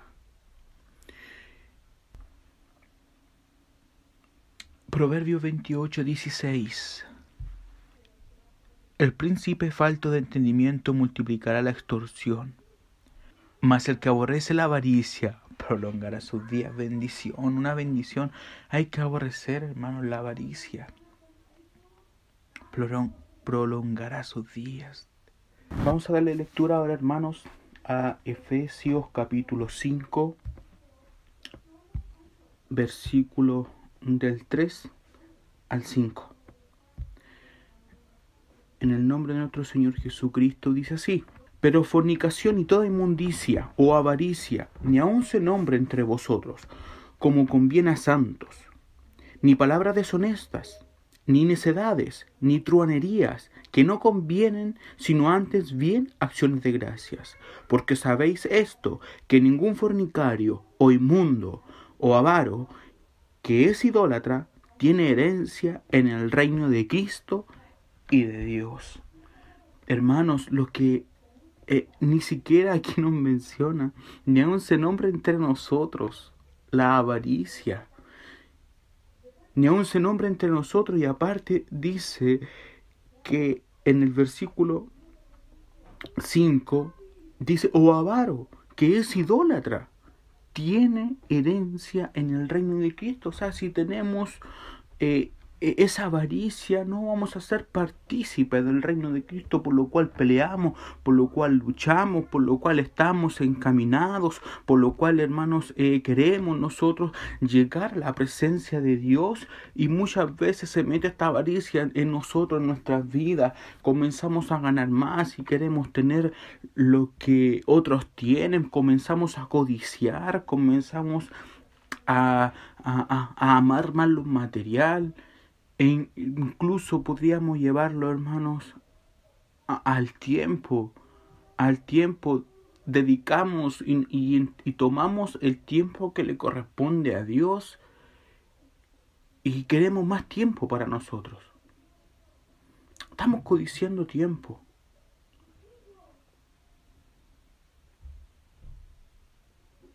Dice que no tienen herencia en el reino de Dios. Quite toda codicia de nuestro corazón, hermanos, que, que salga, que, que, que quitado, borrado desde raíz esa avaricia, el de codiciar lo que otros tienen. Démonos cuenta de lo que Dios nos ha entregado, miremos alrededor, démonos minutos para decir, gloria a Dios por mis hijos, por mi esposa, gracias por la familia que me tocó, por mis padres, eh, por mis hermanos, por mis tíos, por mis sobrinos, nos vea su núcleo familiar y diga gracias por estar aquí. Gracias por estar aquí. Quiero que esta familia eh, crezca en Cristo y que sea mejor, que sea más unida, pero no codiciemos tampoco nada. Hoy que esa familia se ve linda, que esa familia eh, eh, que se ve unida. Yo también quiero tener una familia así. Si Dios nos puso, si Dios nos constituyó en esta familia, si Dios nos constituyó en un lugar, en nuestro trabajo, no codiciemos otro trabajo como avaricia, me estoy refiriendo hermanos. No como un anhelo. Si nosotros queremos que nuestra familia sea mejor, también pidámosle a Dios aquello, que Dios nos esté ayudando. Proverbios 23:6 dice, no comas pan con el avaro, ni codicies sus manjares. Qué, qué fuerte y, qué profundo lo que Dios nos muestra. No comer pan muchas veces, pero qué, qué mal tendrá, qué... ¿Qué, qué, qué, problema tiene que lo haga? Y el versículo 7 dice, porque cuál es su pensamiento en su corazón, tal es él. Come y bebe, te dirá, mas su corazón no está contigo. Muchas veces va, usted va a pensar que, que no, que él es mi amigo, que él me va a ayudar cuando yo tenga problemas. Pero la palabra de Dios dice, come, él va a decir, come y bebe, pero más su corazón no está contigo. Hermanos, profunda en la palabra aquí Dios nos dice que no comamos pan con el avaro, ni codiciar siquiera su manjar, lo que decía yo, lo que le mencionaba, no codiciar lo que, lo que otros puedan tenerlo, su riqueza, su condición. Debemos de crecer nosotros en Cristo. Debemos ser prosperados, pero por Cristo. Mediante su misericordia, mediante su amor. Primera Corintios capítulo 6, versículo 10. Dice, ni los ladrones, ni los avaros, ni los borrachos, ni los maldicientes, ni los estafadores heredarán el reino de Dios. Los vuelvo a mencionar. Los avaros no heredarán el reino de Dios. Que, como decía hermano, yo si hay codicia, si hay obstinación, eh, con, esta serie eh, que estamos poniendo, que quitemos toda esa idolatría de nuestra vida, porque es parte de la idolatría. Dios lo mira como idolatría. Y, la idolatría, como les mencionaba anteriormente, nosotros apuntamos para el lado diciendo tú eres idólatra y nosotros a veces somos obstinados, somos avarientos, codiciamos, nos tapamos los oídos, no oímos la palabra de Dios, nos dejamos llevar por nuestros pensamientos y estamos con esa actitud, estamos idolatrando, estamos siendo idólatras. Y si somos idólatras, si somos avarientos, si somos obstinados, no heredaremos el reino de Dios. Primera Corintios, Primera Corintios capítulo 5, versículo del 9 al 11 dice, o he escrito por carta que no os juntéis con los fornicarios, hermano Hermano, dice que no os juntéis. Lo mismo que mencionaba en Proverbios 23.6. No absolutamente con los fornicarios de este mundo, o con los avaros, o con los ladrones, o con los idólatras, pues en tal caso os sería necesario salir del mundo. Más bien os escribí, dice Pablo, que no os juntéis con ninguno que llamándose hermano fuere fornicario o avaro o idólatra o maldiciente, o borracho, o ladrón, con él tal ni aún comáis, hermano. Qué poderosa es la palabra de Dios, que, que cala dentro de nosotros, porque eh, a veces comimos, compartimos, lo hacemos amistades con personas y, dice que, que son hermanos. Dice, claro, si Pablo menciona, cierto, el versículo 9 y 10, dice que, o sea, si, si no, no nos juntáramos con, con ningún fornicario, con ningún avaro, o sea, no se podría porque estamos en este mundo. De, eh, de estar ahí ayudándolo a ellos que lleguen a los caminos de Dios. Pero el 11 dice que ninguno llamándose hermanos con él, ni aún comáis, no hay que juntarse. Hay muchos cristianos que siguen en fornicación, que, que mantienen la avaricia, la idolatría, la codicia, son maldicientes, son borrachos, son ladrones, y dice aquí su palabra, que ni aún comáis. Que Dios tenga misericordia también de aquellos hermanos que tienen aquellas actitudes y que Dios ponga una cobertura sobre nuestras vidas para no ser como ellos, para no caer en eso. Y si hay alguna puerta donde eh, eh, estemos dando pie a todas estas situaciones, quizás cerradas en el nombre de nuestro Señor Jesucristo, para seguir adelante, para poder verle, para poder eh, contemplar su hermosura en el tiempo venidero. Ni aun comáis, oh Santo Dios, que Dios nos ayude, una palabra de ayuda, de exclamación, ayúdame, ayúdanos, Señor. Segunda de Pedro, capítulo 2.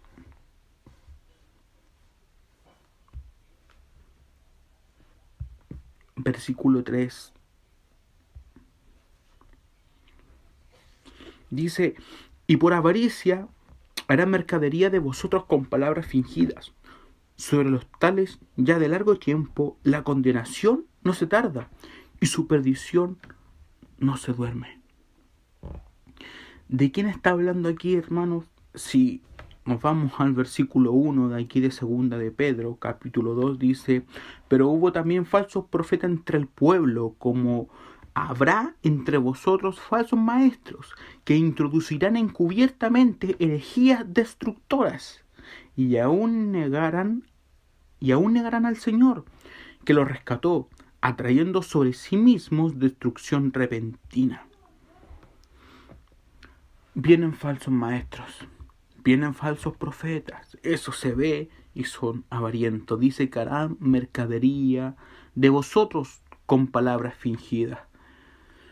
Que Dios ponga discernimiento en nuestras vidas para poder determinar quién es un falso maestro, quién es un falso profeta, que ponga discernimiento en nuestra vida, sobre todo en este tiempo, donde hay muchos pseudo cristianos, pseudos evangélicos que quieren apoderarse, quieren arrebatar el rebaño, quieren disminuir el cuerpo de Cristo, quieren disminuir el rebaño que le pertenece a Dios, porque ya están dominados por el enemigo, ya están en perdición, se han vuelto, están negando a Dios, pero con palabras, seducen con sus palabras, Cuidémonos de esos hermanos, de aquellos que llamándose hijos de Dios, de aquellos que llamándose hermanos, son avarientos, fornicarios, borrachos, decía Pablo, ¿cierto? Que ni aún nos juntemos con ellos. Y muchas veces nuestros oídos pasan a ser contaminados porque nos ponemos a escuchar, ¿cierto? A estos falsos maestros. Que Dios tenga misericordia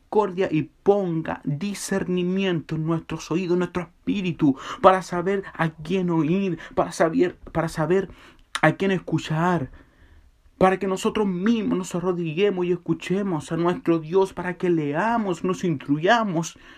Así como Pablo ha instruido a los pies de Gamaliel, nosotros seamos instruidos a los pies de nuestro Señor Jesucristo. Tenemos la Biblia, la palabra. Hoy en día existen herramientas para poder estudiarla. Esto de la tecnología debemos de saber ocuparlo para poder aprender de ello, para poder aprender y escudriñar también en la Biblia, pidiéndole a Dios discernimiento en todo tiempo, para no caer en lazos del enemigo, para no caer en los lazos de estos falsos profetas.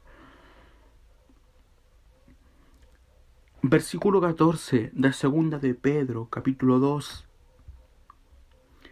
Tienen los ojos llenos de adulterio estos falsos maestros. No se sacian de pecar. Seducen a las almas inconstantes.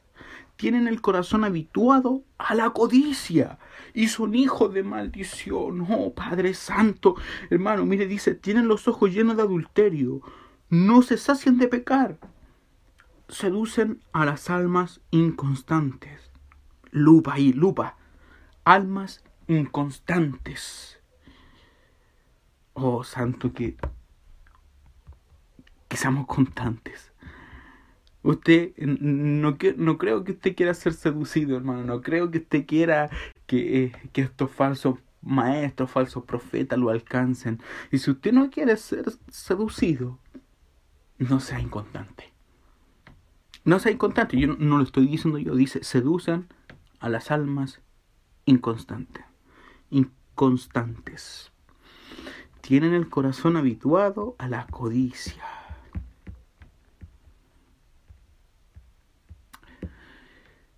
La codicia, la avaricia, pasa por la necedad, se convierte en idolatría y el corazón se habitúa a aquello. Al habituarse, cuando usted adquiere una costumbre es muy difícil sacarla. Cuando usted adquiere una costumbre, para usted es ley. Si usted tiene una costumbre, una forma de comer, una forma de actuar, una forma de pensar, es muy difícil que venga otro y se la cambie. No caigamos en manos de ellos. La avaricia está muy ligada, y esto quiero que quede bien resaltado, la avaricia está muy ligada con pervertir la palabra. La avaricia está muy ligada con seducir a las almas mediante una palabra engañosa, mediante la adecuación de la Biblia. Si a usted le llega o si usted escucha de algún predicador que está acomodando la Biblia a su corazón, lo más probable es que tenga avaricia, que su corazón esté habituado a la avaricia. Los hijos de Samuel se corrompieron, lo leíamos, se corrompieron, vendieron su derecho, recibieron cohecho, se pusieron codiciosos, avarientos. Y lo que hemos leído, muchos llamándose cristianos, acomoda la Biblia, acomoda la palabra para atesorar más para ellos. Pero ¿qué ganancia hay? ¿Qué ganancia hay con tener más aquí en la tierra? Si lo que importa es atesorar en el reino. Vanidad de vanidades, todo es vanidad debajo del sol, dice el predicador. Todo es vanidad.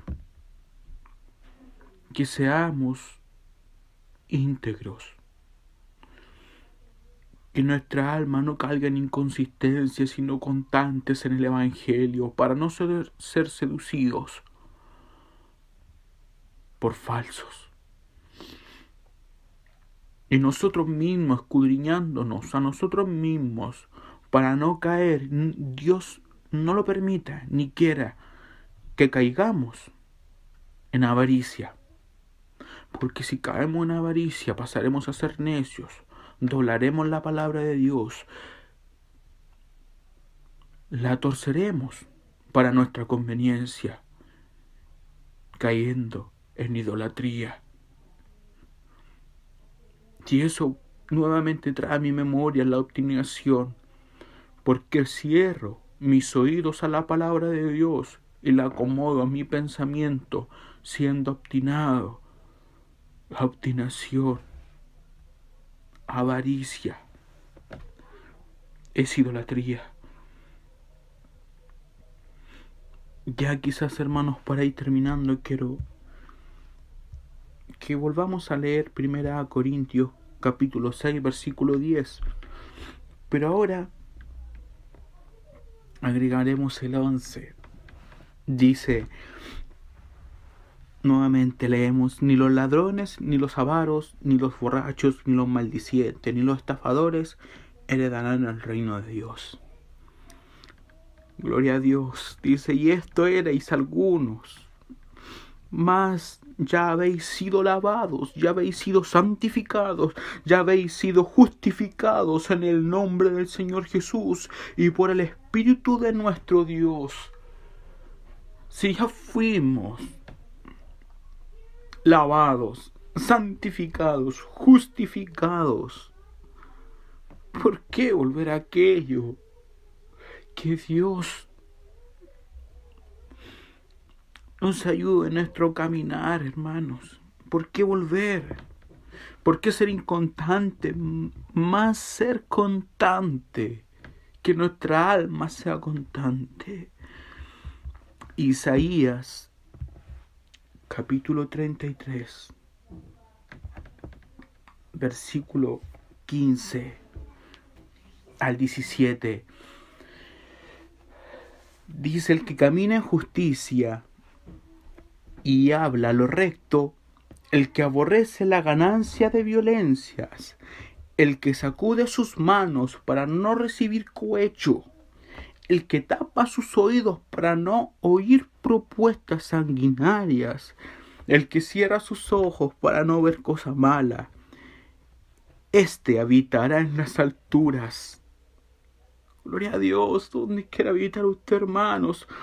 Continúo, dice, fortaleza de roca será su lugar de refugio, se, les, se le dará su pan y sus aguas serán seguras. Tus ojos verán al rey en su hermosura, verán la tierra que está lejos. Pero ¿cómo es que ser? Aborrecer la ganancia de violencias y sacudir nuestras manos de no recibir cuello no ser avarientos, no ser codiciosos, limpiarnos de aquello.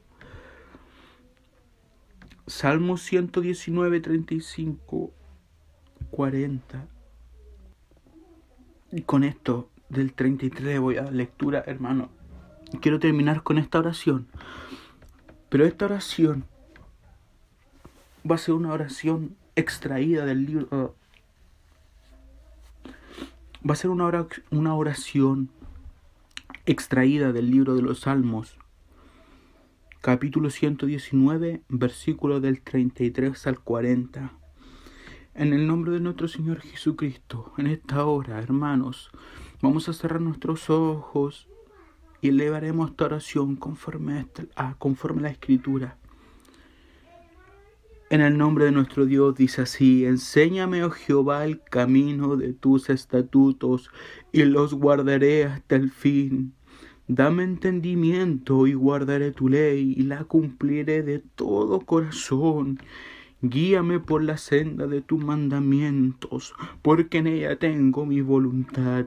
Inclina mi corazón a tus testimonios y no a la avaricia. Aparta mis ojos, que no vean la vanidad, Padre Santo. Avívame en tu camino. Confirma tu palabra, tu siervo, que te teme. Quita de mí el oprobio que he temido, porque buenos son tus juicios. He aquí, yo he anhelado tus mandamientos, vivifícame en tu justicia. En el nombre de nuestro Señor Jesús, que esta palabra quede en nuestros corazones. Amén, amén y amén. Dios les bendiga.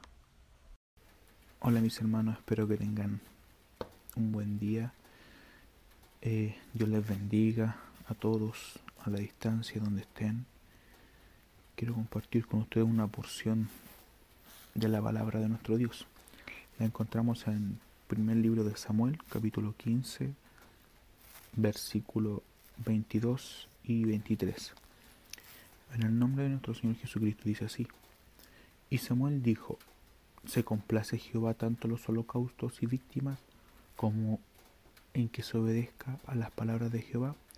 Ciertamente el obedecer es mejor que los sacrificios y el prestar atención que la grosura de los carneros, porque como pecado de adivinación es la rebelión, y como ídolos e idolatría la obstinación. Por cuanto tú desechaste la palabra de Jehová, Él también te ha desechado para que no seas rey. Hermanos, en el versículo que, que leímos recién,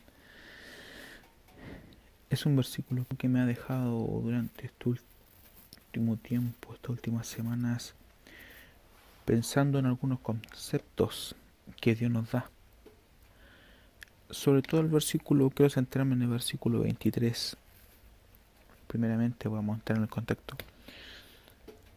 Es cuando a, Saúl, ¿cierto? Al rey Saúl se le da una orden y le dice que extermine a todos los amalecitas que derrote a los amalecitas. Si bien Saúl cumple en parte con su misión, pero no con toda, porque tenía que eliminarlos a todos, pero sí los derrotó. Eh, Samuel le dice esto, se complace Jehová tanto en los holocaustos y víctimas como en que se obedezca a las palabras de Jehová. Y ya en el 23 dice, porque como pecado de adivinación en la rebelión, y como ídolos e idolatría la obstinación. En, el mundo y muchas veces quizás nosotros también ocupamos el dicho que, que dice que el fin justifica los medios. Eh, pero vemos que en el concepto que Dios nos entrega No es así. ¿Por qué hablo, estoy tomando énfasis en el concepto de lo que Dios dice? Porque hermanos, eh, hay muchos conceptos en la Biblia, en la Biblia misma que nos dice o nos deja, nos cambia nuestra manera de pensar. En lo que leíamos recién, entonces el fin se justificaría los medios. O, o la forma en que se hace, sí le importa a Dios. Si Dios determina un orden de cómo se tienen que hacer las cosas, uno tiene que cumplirlo en ese orden. Si Dios determina una forma, cómo se tiene que hacer, debemos de tomar lo que dice Dios y hacerlo de esa forma. No podemos decir, no, no importa si el fin va a significar lo mismo, si igual voy a llegar al mismo fin, no importa cómo lo haga. A Dios sí le importa. Por eso, eh, en, el contexto que leíamos, eh, sí importa la manera que se hagan, importa el fin, importa la forma, importa el orden que Dios da a las cosas, importa el orden que Dios determina para nuestras vidas, cómo tenemos que hacerlo. Para realizar alguna actividad, quizás Dios nos ha dicho, hazlo de, de esta forma, hazlo de acá no lo hagas así, y uno, por ser terco, dice, no, si vamos a llegar al mismo fin, no me gusta de esta forma, yo lo hago de esta otra forma. Pero a Dios le gusta la obediencia y le gusta el orden. Eh, un ejemplo también de, que a Dios le gusta la forma y el orden es la forma como Él dejó estipulado la ofrenda y los sacrificios en el Antiguo Testamento. Si nos ponemos a estudiar eso, veremos que hay un orden, no solamente llegar y entregar la ofrenda o entregar el sacrificio y, retirarse, ¿no? Había un orden de por medio, había un ceremonial. Significa que, como le, le decía, a Dios le importa la forma. Dios le importa cómo nosotros estamos haciendo las cosas y cómo hay que hacerlas. No podemos hacerla conforme a nuestros propios pensamientos.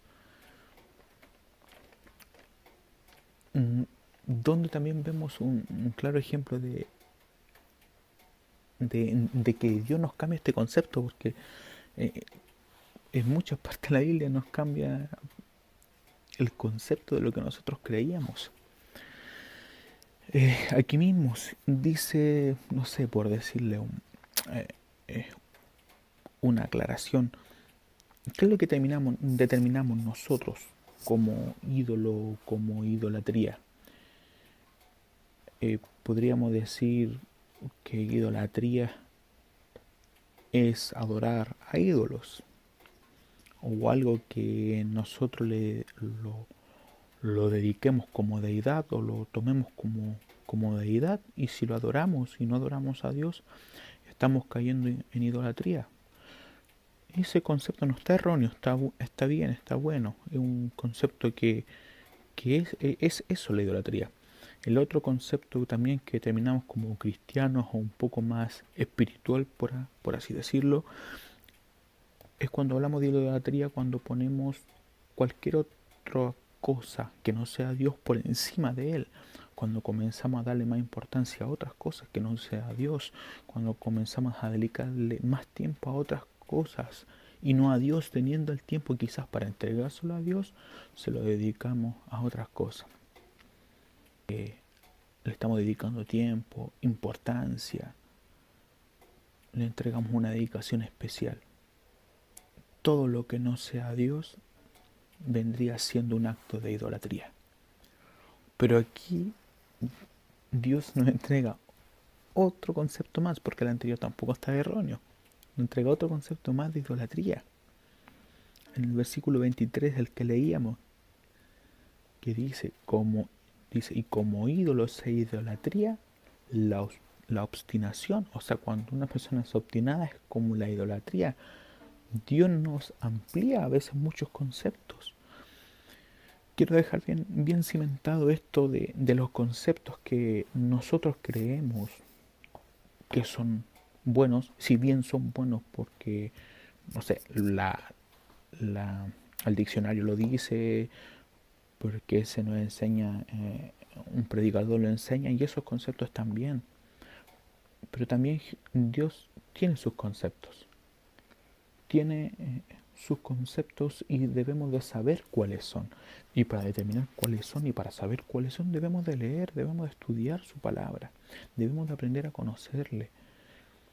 Otro concepto que a veces lo tenemos un poco erróneo, no, no, voy a llamarlo erróneo, lo voy a llamar, eh, lo miramos con muy por encima. ¿Qué es el prójimo? Porque voy a tocar esto solamente para colocar cimiento a donde quiero llegar? Es el prójimo. ¿Qué es lo que es el prójimo? Si le preguntamos a cualquier persona o a un cristiano de igual forma, ¿qué es el prójimo? No decir, eh, es todo el mundo, podremos llegar a una... alguien nos podría decir eso. Son todas las personas, son eh, mis amigos, son a los que yo ayudo. Esos conceptos no están erróneos dentro de lo que dice también el diccionario. Y prójimo, Dios lo determina tanto en el Antiguo Testamento, dice que prójimo es como vecino, el que está al lado, ¿cierto? Pero Jesús cuando, cuando vino y, y eso también eh, alude a que Dios Jesús en su deidad maneja sus propios conceptos y maneja unos conceptos especiales que debemos de aprender. Eh, en Lucas 10, 36 y 37 dice así, dice, ¿qué pues de estos tres te parece que fue el prójimo del que cayó en manos de los ladrones? Él le dijo, el que usó de misericordia con él. Entonces Jesús le dijo, ve y haz tú lo mismo. El contexto de lo que leíamos eh, es la, la parábola del, del buen samaritano. Le pregunta, Jesús le dice, ¿quién fue de los tres que pasó? Si no sabe, está en Lucas 10 la, la parábola del buen samaritano, para que la lea, y si se la sabe lo va a recordar. Resumiendo un poco la,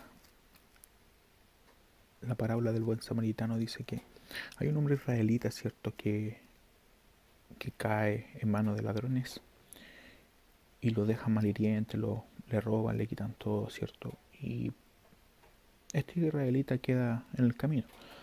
Pasa un hombre, un sacerdote primeramente, un sacerdote, y no lo toma en consideración, se lo voy a resumir, así se lo voy a parafrasear. Después pasa un levita tampoco lo toma en consideración, pero después pasa un samaritano. Samaritano, el pueblo de Israel con los samaritanos en ese tiempo no se llevaban bien. Pero ese samaritano sí usó de, misericordia y lo ayudó. Lo ayudó. Por eso después la pregunta que Jesús le hace dice, ¿quién puede de estos tres te parece? ¿El sacerdote, el levita o el samaritano? Le dice, ¿quién fue el prójimo? El prójimo del que cayó en mano de los ladrones. Él le dijo, el intérprete de la ley le había preguntado esto. Le dijo el que usó de misericordia con él. Entonces Jesús le dijo, veas tú lo mismo. Entonces, ¿quién es nuestro prójimo? Según el concepto, a esto quiero llegar según este concepto que Dios nos da. ¿Quién es nuestro prójimo? Quien usa de misericordia hacia nosotros. Ese es nuestro prójimo.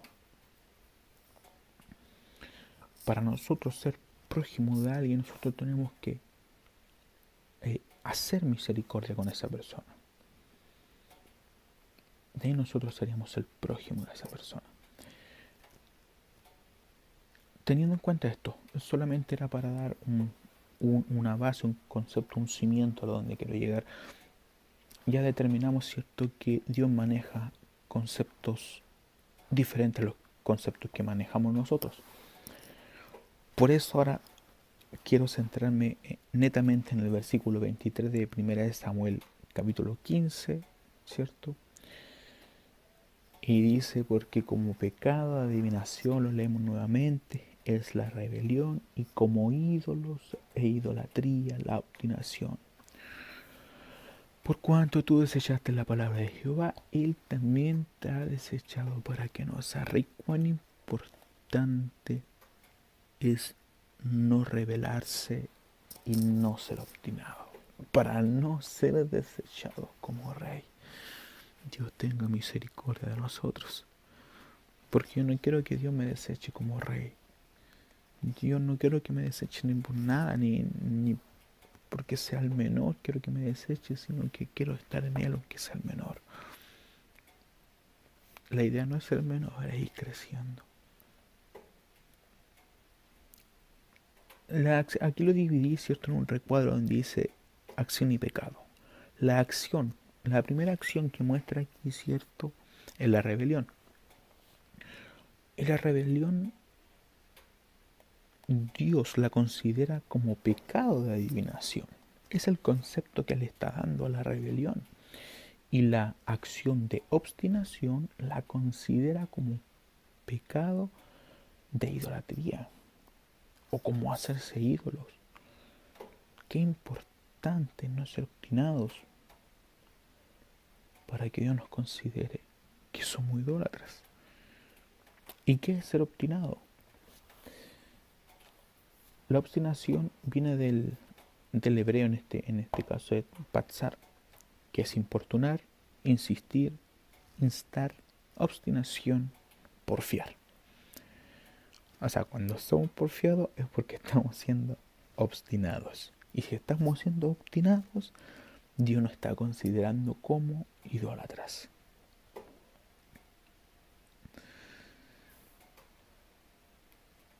Insistir en qué insistir.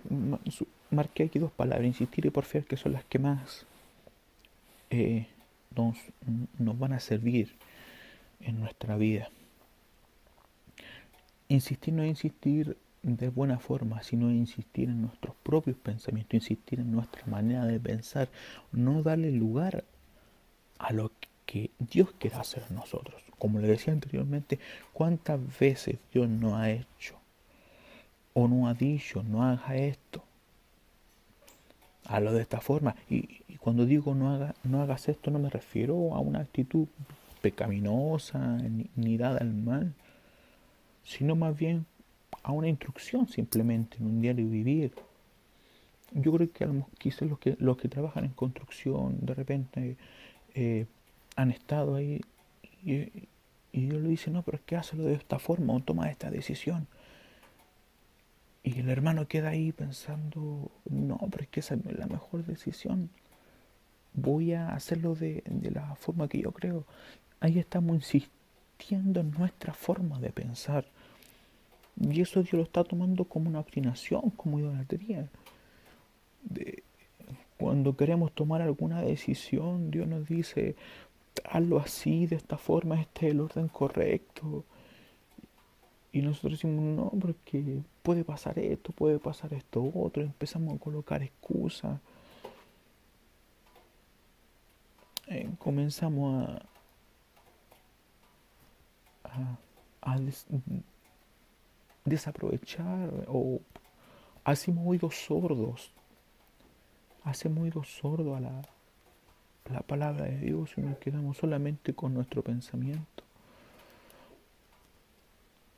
Porfiamos, porfiamos, solamente decimos, no, esto se hace así, porfiamos en nuestra, en nuestra decisión. ¿Para qué? ¿Para qué voy a si el fin, el fin, como le decía al principio, el fin va a ser el mismo, ¿para qué lo voy a hacer así? Pero a Dios le importa cómo se hacen las cosas.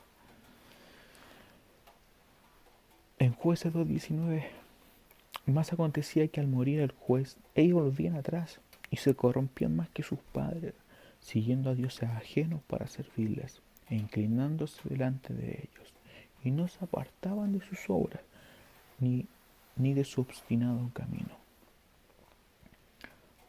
El pueblo de Israel siempre cuando se levantaba un juez se arrepentían, ¿cierto? Usted libro, lee el libro de los jueces y se arrepentían, pero después al morir el juez, ¿qué dice aquí su palabra? Volvían atrás, se corrompían nuevamente. Y no se apartaban de su obra. Dice, ¿por qué no se apartaban de su obra? Porque eran obstinados, eran obstinados, hermanos si no sacamos la obstinación, si no sacamos la porfía de nuestro camino, de nuestra vida. Es como que Dios nos mirara como, como idolátricos, como si estuviéramos haciendo idolatría. Y aquí usted lee el, el, contexto en Jueces 2.19, dice, siguiendo a dioses ajenos. La obstinación está muy ligada en los versículos que vamos a leer. La obstinación está muy ligada con ídolos, con dioses. Así lo mira Dios. Nosotros a veces miramos para el lado, miramos otras religiones, ¡ay, que eres idolátrico! Estás adorando imágenes, ¿cómo se te ocurre? No hablan, no oyen, eres un idólatra. Y aquí Dios nos pone y nos dice, si eres obstinado, estás siendo idólatra. Nosotros cuántas veces quizás hemos apuntado con el dedo diciendo estos son idolátricos, estos hacen idolatría. Y nosotros en nuestra obstinación quizás estamos siendo más idolátricos. No seamos obstinados. Saquemos de nuestro camino la obstinación, la porfía.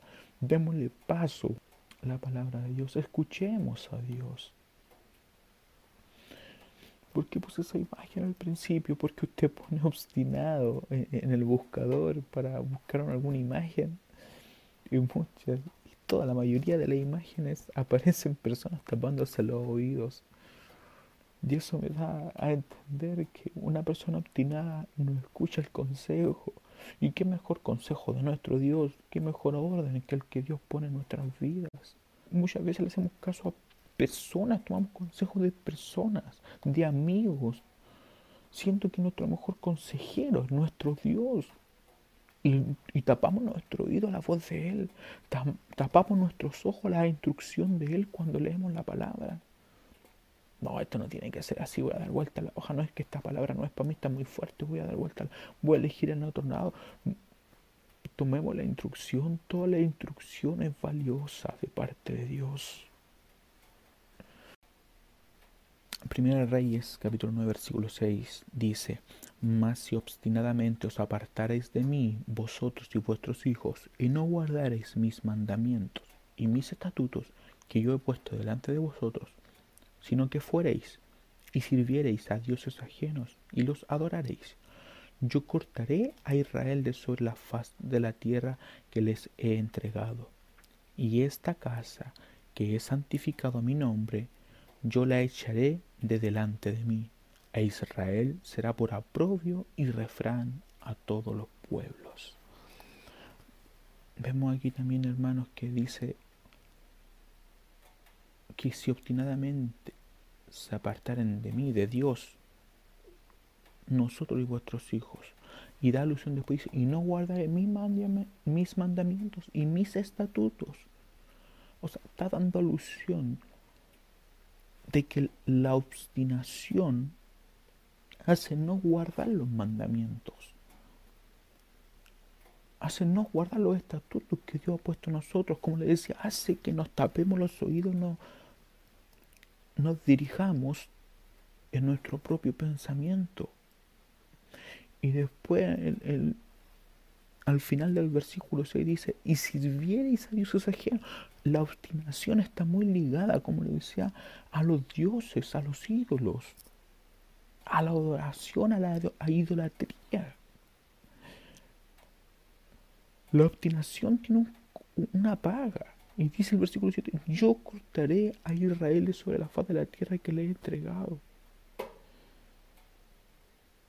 yo los echaré de delante de mí, o sea, no, no vamos a estar delante de la presencia de nuestro Dios si seguimos la obstinación, si no queremos tomar el consejo de Dios. Ay, hermano, no le hago caso ni a mi mamá, le voy a estar haciendo caso. Nuestra instrucción está en la Biblia. Nuestro ordenamiento está en la Biblia, está en las rodillas. Debemos de orar, debemos de leer. y, tomar, aparte de leer, hacer lo propio de nosotros y, trabajarlo para no ser obstinado. O oh, estoy mal en esto, Señor, ayúdame para poder cambiarlo. Gracias, Señor, porque usted pudo, porque dice su palabra que lámpara es a mis pies tu palabra, lumbrera mi camino, la lámpara me alumbra, me indica lo malo en que estoy y así, Señor, poder cambiarlo y poder decir gracias. Padre Santo, gracias, Señor, porque tú me alumbras mediante tu palabra y tú me instruyes con ella. No debemos de ser obstinados. Debemos tomar en consideración lo que Dios nos enseña no queremos, yo no quiero ser cortado. No sé, usted hermano le esa pregunta, ¿quiere ser cortado? ¿O quiere que Dios lo, eche delante de él? No, no, no, hermano, no, yo quiero, si hay obstinación en mi vida, quiero que Dios la quite en esta hora. Que se ha quitado toda obstinación. Jeremías 23, 16 y 17 dice, así ha dicho Jehová de los ejércitos, no escuchéis las palabras de los profetas que os profetizan, os alimentan con vana esperanza, hablan visión de su propio corazón, no de la boca de Jehová. Dicen atrevidamente los que me irritan, Jehová dijo, paz tendréis y cualquiera que ande tras la obstinación de su corazón, dicen, no vendrá mal sobre vosotros. Aquí Dios está reprendiendo al falso profeta. Está diciendo que eh, en los tiempos de Jeremías se levantaban profetas y, poco menos que decían no se preocupen, no se preocupen, sí. Como diciendo, parafraseando, hagan lo que quieran, si Dios no, no va a traer mal sobre ustedes sean obstinados, sean obstinados de corazón, no se preocupen, si Dios es amor. Dios es amor, Dios los quiere igual, no se preocupen. Esos profetas vienen en el tiempo de Jeremías. Por eso dice el versículo 17, dice, y a cualquiera que ande tras la obstinación de su corazón, dicen, los falsos profetas dicen, no vendrá mal sobre vosotros. Y no es así. Leíamos recién que la obstinación trae su consecuencia, trae su paga. Trae su paga.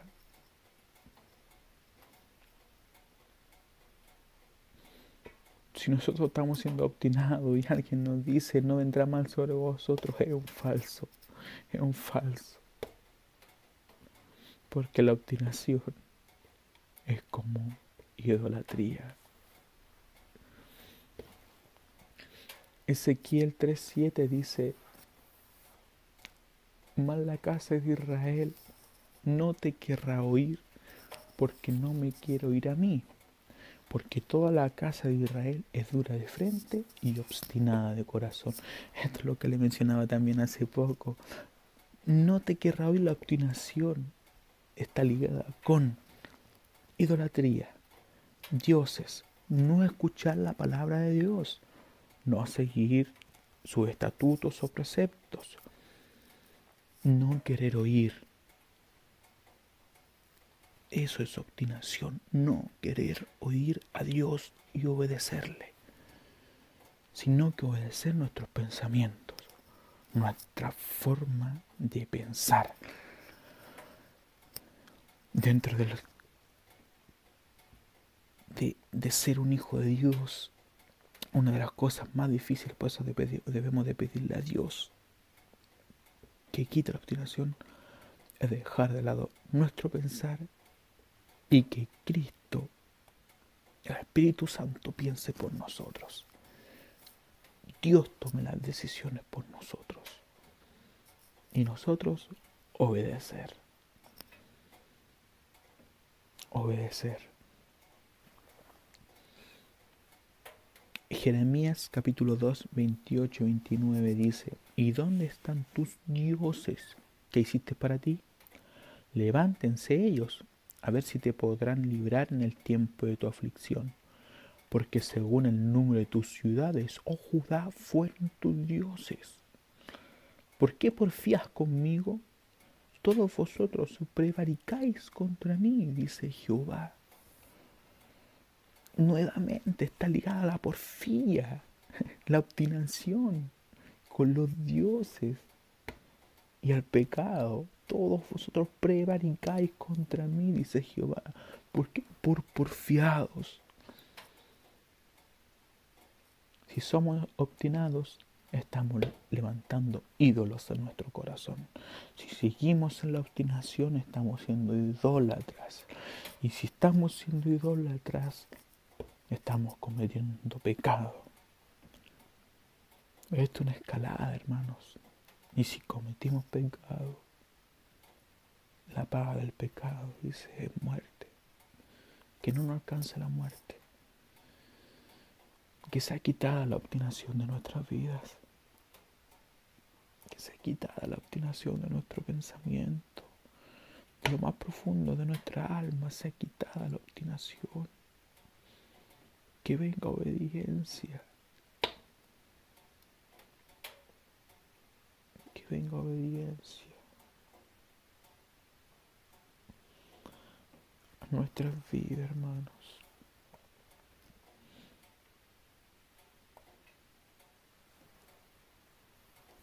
Que venga obediencia a todo nuestro ser.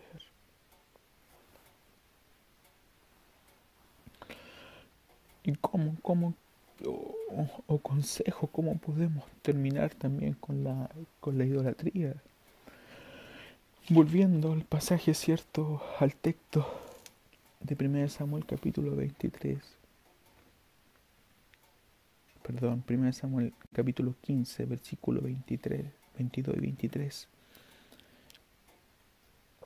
Dice, lo voy a leer nuevamente, se complace Jehová tanto los holocaustos y víctimas, y víctimas como en que obedezca las palabras de Jehová Ciertamente el obedecer es mejor que los sacrificios y el prestar atención que la grosura de los carneros.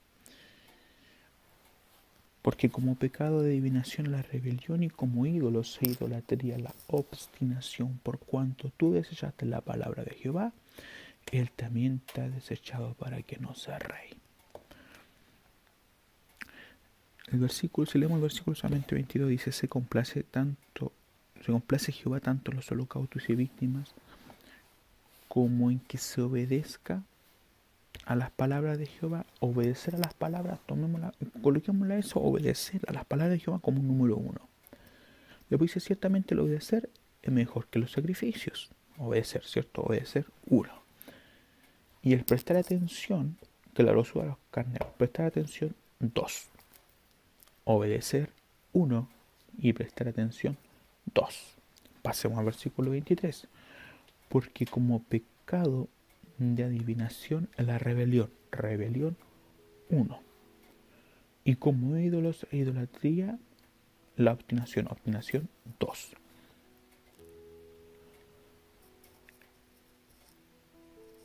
Entonces, la antítesis o la, para darle un mejor entendimiento, lo contrario, obedecer en el, capítulo, en el versículo 22 era uno. Y en el versículo 23, rebelión es uno. Entonces el obedecer, el obedecer combate la rebelión. Y el número dice, y prestar atención es el número 2. Combate la obstinación. Por eso el versículo 23 dice, por cuánto desechaste la palabra de Jehová. No es que está ligado. Cuando desechamos la palabra de Dios estamos siendo obstinados. Cuando no prestamos atención a, la palabra de Dios estamos siendo obstinados.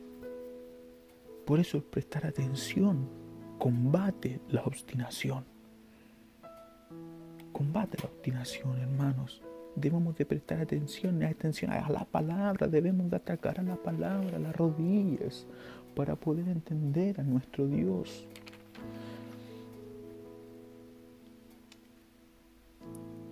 Vamos a leer igual nuevamente, porque también ahí tenemos la respuesta cuál es, es prestar atención, no desechar la palabra de Jehová para no ser idólatras. Jeremías 23, 10, 16, 17 y ahora le vamos a agregar el versículo 18. Jeremías 23, 16 al 18. Dice, así ha dicho Jehová de los ejércitos, no escuchéis las palabras de los profetas que os profetizan, os alimentan con vana esperanza, hablan visión de su propio corazón, no de la boca de Jehová. Dicen atrevidamente a los que me irritan, Jehová dijo, paz tendréis, y a cualquiera que anda tras la obstinación de su corazón, dicen, no vendrá mal sobre vosotros. Porque, ¿quién estuvo en el secreto de Jehová y vio y oyó su palabra? ¿Quién estuvo atento a su palabra y la oyó? Para ellos no estaban oyendo la palabra, no estaban en el secreto de Jehová estos falsos profetas. Por eso Dios hace esta alusión en el versículo 18. La obstinación está ligado a no estar atento a la palabra, a oírla.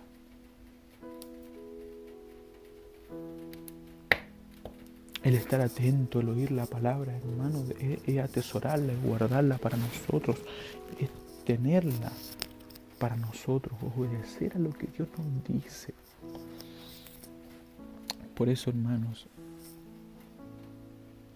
Dios eh, ha puesto en mi corazón que hable sobre la idolatría. Hay muchas cosas que decir sobre la idolatría. Este quizás sea una la primera parte. La primera parte, idolatría o obstinación es igual a idolatría. No oír, no prestar atención a lo que Dios nos dice y dejarnos guiar por nuestro pensamiento es idolatría. Quiero seguir hablando de este tema porque la idolatría abarca muchas cosas que nosotros a veces quizás la pasamos por alto. Que Dios me permita y con la ayuda de Dios pueda seguir exhortando sobre la idolatría y que esta palabra cabe hondo primeramente en mi vida para escuchar y obedecer la palabra de Dios. Le pido a mis hermanos que en esta hora si no puede cerrar sus ojos, me siga igual con él, con la oración. A la distancia donde se encuentre, pongamos la confianza en nuestro Dios,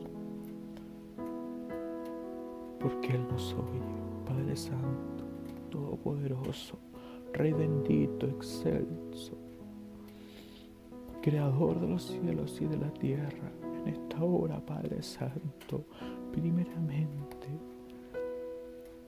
le pedimos perdón por nuestras rebeliones, por nuestras obstinaciones, Padre Santo. Sea usted, Padre Celestial, quitando la obstinación de nuestras vidas. El no poner atención, el no prestar atención a su palabra, sea desarraigándola en estos momentos. Ayúdenos, Padre Santo, a escucharle, a poner por obra sus estatutos, sus mandamientos que usted ha puesto en nuestro corazón, a seguir sus instrucciones, Padre Celestial, porque no queremos ser idólatras, queremos permanecer fiel, Padre amado, queremos permanecer en sus caminos, no queremos ser desechados, Jehová, oh Dios Todopoderoso. Ponga su unción en nuestras vidas. Cúranos, Padre Santo, con su poder.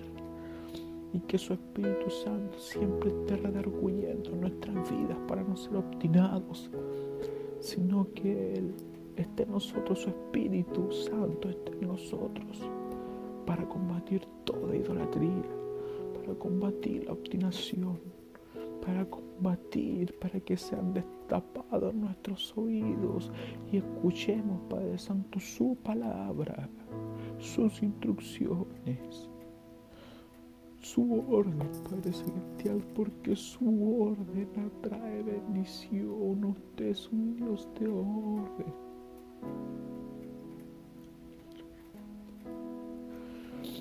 Ponga bendición en cada familia, Padre Santo. No seamos obstinados, perdone nuestra obstinación, Jehová. Quítela, quítela, Padre Santo, quítela de raíz la obstinación en el nombre de Jesús. Se ha quitado la obstinación en cada hermano y que esté escuchando esta palabra. Se esté calando hondo, quitando la obstinación, Padre Celestial, llevando, Padre Santo, gracia y unción. Bendito es usted, mi Padre amado. Honra y gloria por todos los siglos a su nombre. En el nombre de Jesús lo pido que quite toda obstinación. Gracias, Padre Santo, porque usted ha estado con nosotros. Gracias, Padre, gracias, Hijo, gracias, Espíritu Santo, por su amor. En el nombre de Jesús. Señor, levantamos esta oración. Amén. Amén. Y amén. Un saludo, mis amados hermanos. Dios les bendiga. Dios les bendiga.